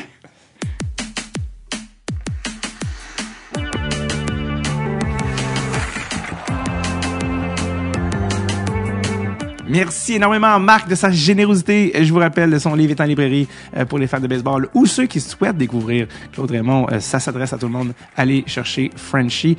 Euh, je tiens à remercier également tous ceux qui font de Dread Tape ce que ce qu'il est, ce qu'il oui, il a un podcast, oui, ce qu'il est. Monsieur Fred Levac au jingle et au montage. Hugo Reich et Amelia Maguire Saint-Onge au booking. Merci les amis pour cette saison 8. Merci pour tout.